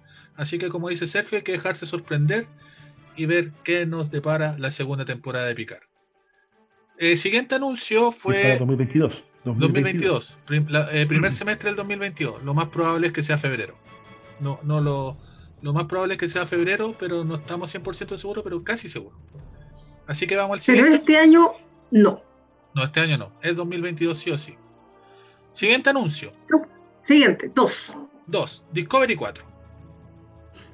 Eh, se lanzó un teaser, eh, el mucho más largo. El de Picard fue el de No, Picard fue un teaser, el de tráiler, ya. tráiler, sí, porque el de, el de Picard fue alrededor de 30 segundos y el de Discovery fue un minuto y medio, donde se ve que, como dice José Loyola Amigos Trek Chile, de nuevo se pitearon a la Discovery. Se ve que en algún momento el puente vuela por los aires y, y, y- y nada, no sabemos mucho la historia, solo que están pasando por problemas nuevamente.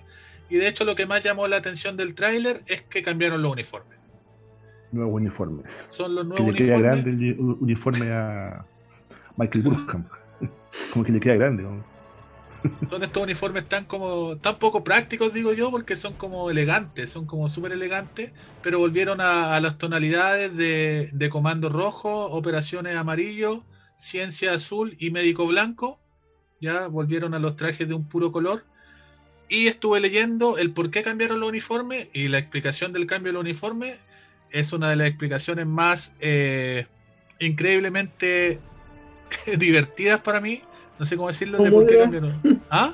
No, no es ¿Por qué mula. cambiaron los uniformes, Gonzalo? Mira, no es mula la explicación, porque tienen toda la razón, pero es algo súper técnico, es una explicación técnica. Los uniformes de la tercera temporada funcionaban muy bien en el edificio de la Federación, porque el edificio de la Federación era un blanco inmaculado. Entonces el uniforme gris hacía contraste con el blanco inmaculado de, la, de los cuarteles de la flota estelar.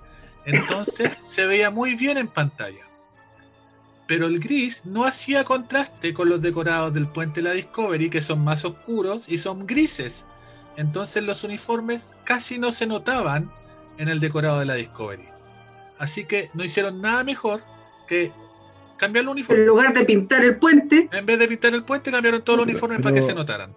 También pensemos un poco de que hasta este momento no había viaje, no habían viajes estelares, no había exploración, por lo tanto estaba como muy reducida la, la- la federación, la Starfleet. Entonces ahora yo creo que con este reimpulso para rearmar la federación, volvieron a, a tomar estos colores otra vez. O sea, los puestos que antes ya no, no eran importantes porque decían, no nos, no nos da el- el- no tenemos el lujo de poder eh, de, hacer exploración. Mira, te voy, a, te voy a decir lo que dijo la diseñadora vestuario de, de Discovery. Dice, diseñar para el siglo 32 ha sido, ha sido una experiencia interesante. Hemos capturado algo que se siente más futurista y un poco más elegante. Y afortunadamente para nosotros, los sets funcionaron muy bien con lo que habíamos hecho bien. Especialmente el set de la sede de la Federación. La Discovery es un poco más desafiante porque porque terminamos descubriendo que nuestros uniformes combinaban con las paredes, por lo que es un viaje un poco más interesante. O sea, básicamente el gris eh, no se veía en el puente de la Discovery, así que cambiaron los uniformes. Ahora, claro, uno podría decir, podrían haber quedado con los azules, no sé, haber retomado otra cosa, pero también eso es lo que dice la diseñadora de vestuario, pero claro, podrían haber elegido otros colores, pero eligieron los colores clásicos porque también es un guiño a los fans y a lo que uno está acostumbrado de ver en la franquicia. ¿Ya? Así que eso, no. Un dato, algo súper importante sí que vimos en el tráiler es que no se ve a Saru por ninguna parte, excepto en una escena que después de ver a lo- todos los Kelpien que han salido no podemos decir con certeza que es Saru porque lo hacen a todos iguales, ¿ya? Es como los de- es como los BTS, no sabéis cuál es cuál, ¿ya? Eh, Saru aquí, eh, si es que es Saru, es un embajador. no está con uniforme.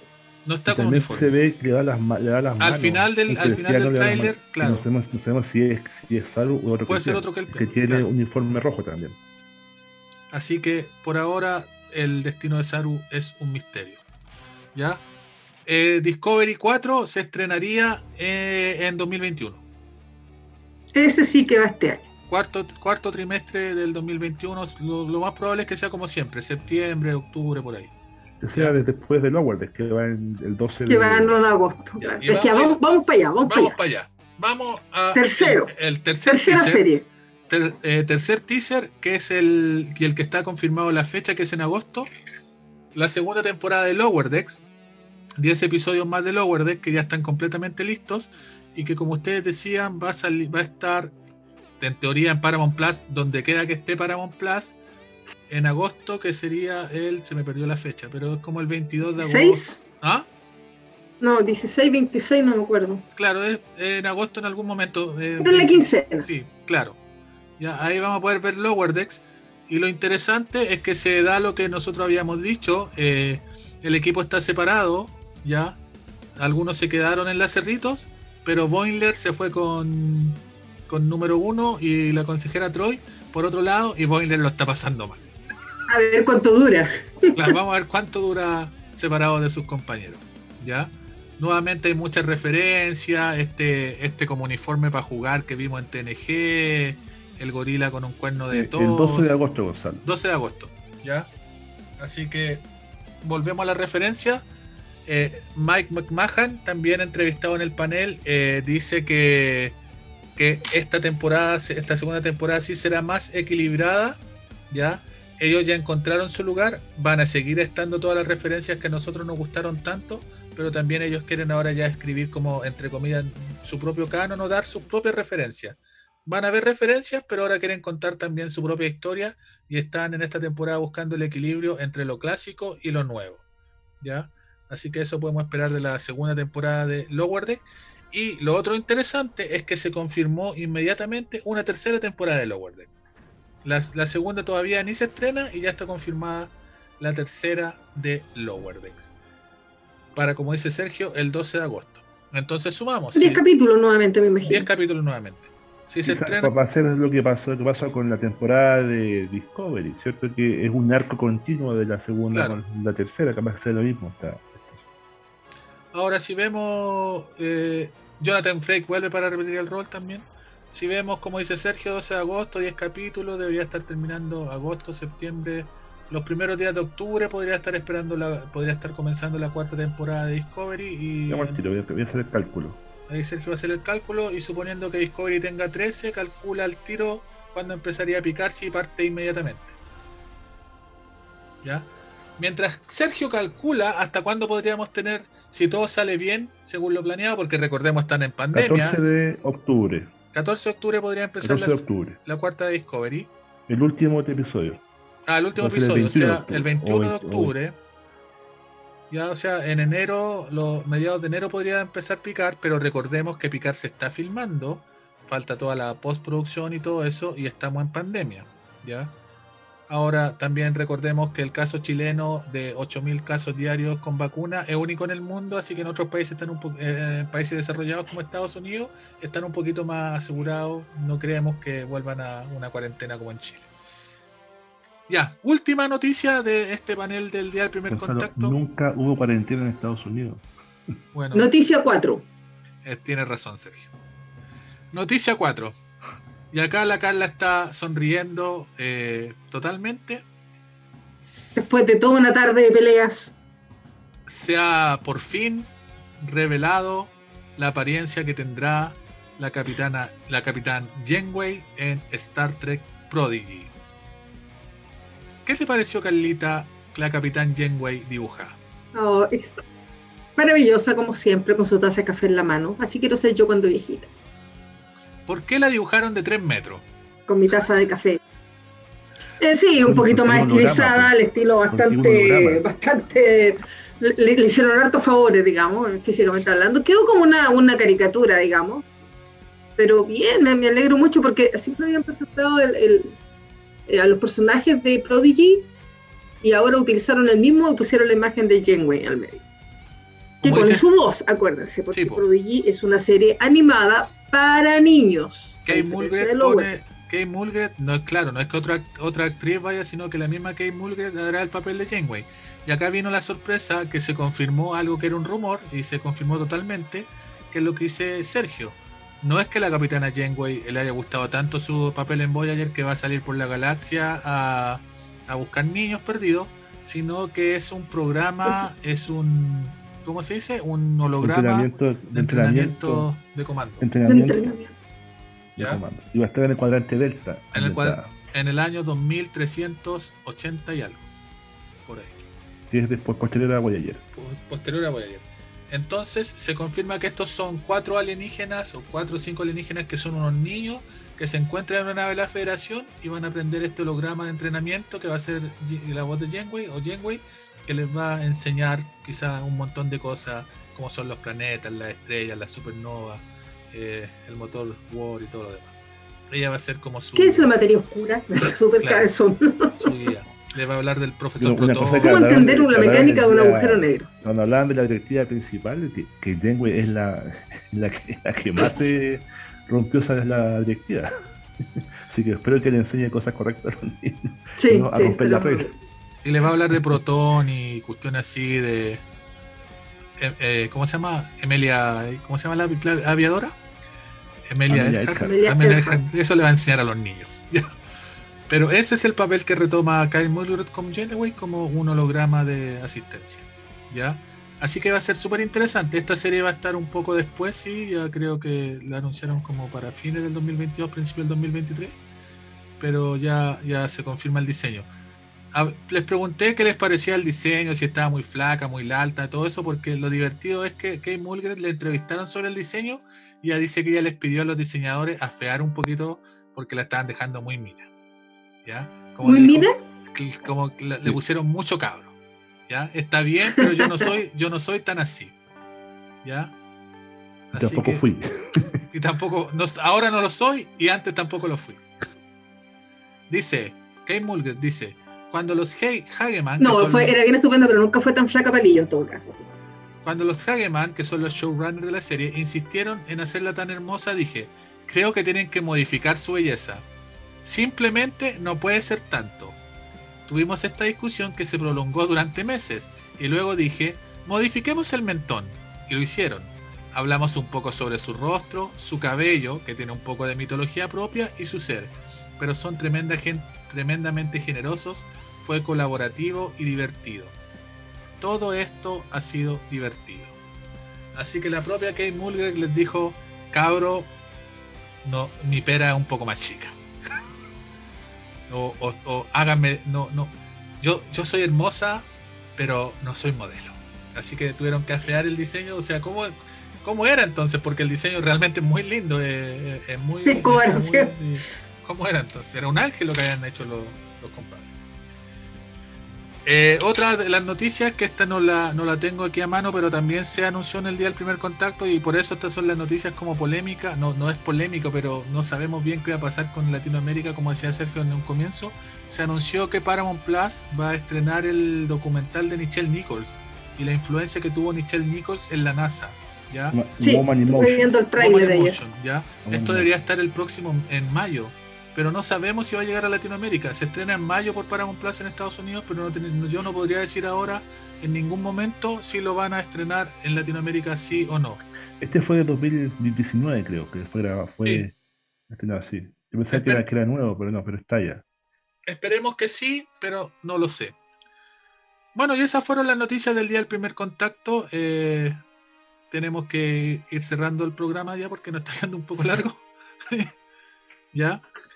Pero para cerrar solamente y, para decirles cómo vamos a ver, eh, hay una serie muy famosa eh, que ha ganado muchos premios Emmy, algunos sus actores, algunos globos de oro y todo, que se llama Handmaid's Tale o El cuento de la criada, que es una serie distópica de una como de una de un país, de un Estados Unidos convertido en una en una suerte de país eh, teocrático pa- patriarcal en Estados Unidos. Esta serie es muy buena y todo, bla, bla, bla, bla, bla. La cosa es que la cuarta temporada se estrena el 28 de abril. Esta serie está las tres primeras temporadas en Paramount Plus. De hecho, usted puede ir ahora a Paramount Plus y ver el cuento de la criada. Están completas las tres primeras temporadas. como la cuarta temporada se estrena el 28 de abril, el 29 de abril yo les voy a contar si estrenaron la cuarta temporada en Paramount Plus. Y ahí vamos a saber si Paramount Plus está al día con su serie que tiene o si va a- nos va a tocar esperar un montón de tiempo. Como hubo que esperar mucho tiempo por la cuarta temporada, que yo sé que a Sergio le gusta mucho, de Cook Doctor. La cuarta temporada de Cook Doctor, la serie sobre el doctor autista, eh, lleva estrenada. Asperger. ¿Cómo? Asperger. Asperger, perdón, Asperger. Asperger. Ya lleva estrenada su harto tiempo, pero Amazon Prime la estrena eh, para todo el mundo el 9 de abril. ¿ya? Yo ya vi los Yo dos vi primeros los- capítulos. Yo, yo vi los que son del, del, del COVID. Del- son del muy COVID, buenos, son- muy buenos episodios. Si usted Yo quiere los saber, Y me sentí identificado con, muy, con los lo, lo, lo viví. justo iba a decir eso, si usted quiere ver cómo los doctores o los médicos en cualquier parte del mundo enfrentaron los primeros días de la pandemia del COVID, vea los dos primeros capítulos de The Book Doctor cuarta temporada. Y eso, Carlita, algo que recomendar, algo que ver, algún consejo a nuestra gente. Ah, no me gusta el horario de invierno. Esa ha sido mi última declaración al día de hoy.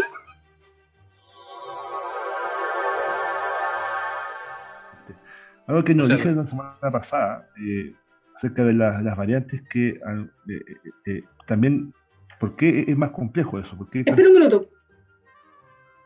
Sergio, tu espacio hay que hacerlo de manera especial. Computer, activate the EMH program. Please state the nature of the medical emergency. Me duele el Sergio, danos tus brazo. consejos para esta semana. Sí, mire, ayer escuché, el domingo, escuché una- algo muy cierto. Siempre están anunciando quedan 90 camas, quedan 100 camas. Eh, amigos, no quedan camas UCI. Las que quedan son camas convertidas a UCI. Es decir, las camas UCI hace tiempo que se acabaron. La cama que está manejada y llevada por un médico que es UCista, una enfermera UCista, para médicos UCistas. Lo que tenemos ahora son camas convertidas a UCI, manejadas por gente como yo, un cirujano. Que yo no soy UCista, soy cirujano. Que claro, tengo pre- pre- pre- preparación de medicina, tengo preparación en intención mecánica, pero yo no soy especialista en eso. Por lo tanto, no son las camas ideales para esto. Ya esas camas ya no, ya no quedan camas de esas. Por lo tanto, lo que estamos, lo que se le puede ofrecer ahora es una cama convertida a UCI. Por lo tanto, hay que cuidarse mucho más ahora. Porque si nos enfermamos grave, vamos a caer en una, una cama manejada por un dermatólogo, por un, por un radiólogo, no sé. Estoy quizás estoy, pero va a llegar un momento en que vamos a tener que usar a todos los médicos que son de especialidades para, para manejar estas camas. Por lo tanto, hay que cuidarse tres veces más de lo que no hemos cuidado antes. Sí, señores, sí. Este- Esto todavía no termina, no termina. Póngase la segunda dosis. Si le piden ponerse la tercera, póngasela. Pero lo más importante, siga Tenemos 8.000 usando tenemos 8.000 mascarilla. casos hasta hace poco. Esos 8.000 casos son casos nuevos que de aquí a 15 días se pueden complicar y vamos a tener que darles cama UCI igual. Entonces, Esos 8.000 compadres contagiaron a quién sabe cuánta gente. claro. Eh, Cuídese, señor, señor y señor, cuídese, porque tenemos que ver Star Trek en agosto. en agosto. Lower Decks, Tenemos que ver Lower Decks. Discovery. Tenemos que ver Picard. Picard, tenemos que ver Prodigy el próximo año y tenemos que ver Discovery. Tenemos harta motivación para man- mantenernos en este planeta. Y yo quiero ver King Kong con Godzilla en pantalla grande en algún minuto. Yo sé que la van a reestrenar en IMAX y ahí la voy a ir a ver también. Que le ha ido muy bien a King Kong vs. Godzilla. Yo no la he visto, no me interesa. No, pero dice que la ha ido muy bien, muy bien. No, la Que voy, la le voy ha a ido ver, la muchísimo. voy a ver. La voy a ver. Larga vida, larga vida el rey. Ya, gente, está un poco largo el programa. eh, va a quedar bueno, pero bueno un, invitado de lujo. Esperamos volver Sí, a el invitado tenerlo fue muy bueno. y hablar. También esperamos tener invitados de la Federación Iberoamericana para que nos cuenten en qué están las cosas, sobre todo si vamos a poder apretar a Paramount para que nos estrene lo que queremos. Vamos a tratar de en nuestro próximo programa tener a alguien de la Federación. Ya, amigos, ha sido un placer. Germán, te Y un abrazo a. Germán que está trabajando. El único que trabaja hasta ahora. Te echamos de menos. Los queremos, los amamos, los adoramos. Cuando tengamos un hijo, le vamos a poner COVID. Joder. Ya, Ya, chao, buenas noches. Ya, Chao. cuídense, nos vemos, buenas noches. Chao, gracias. Chao.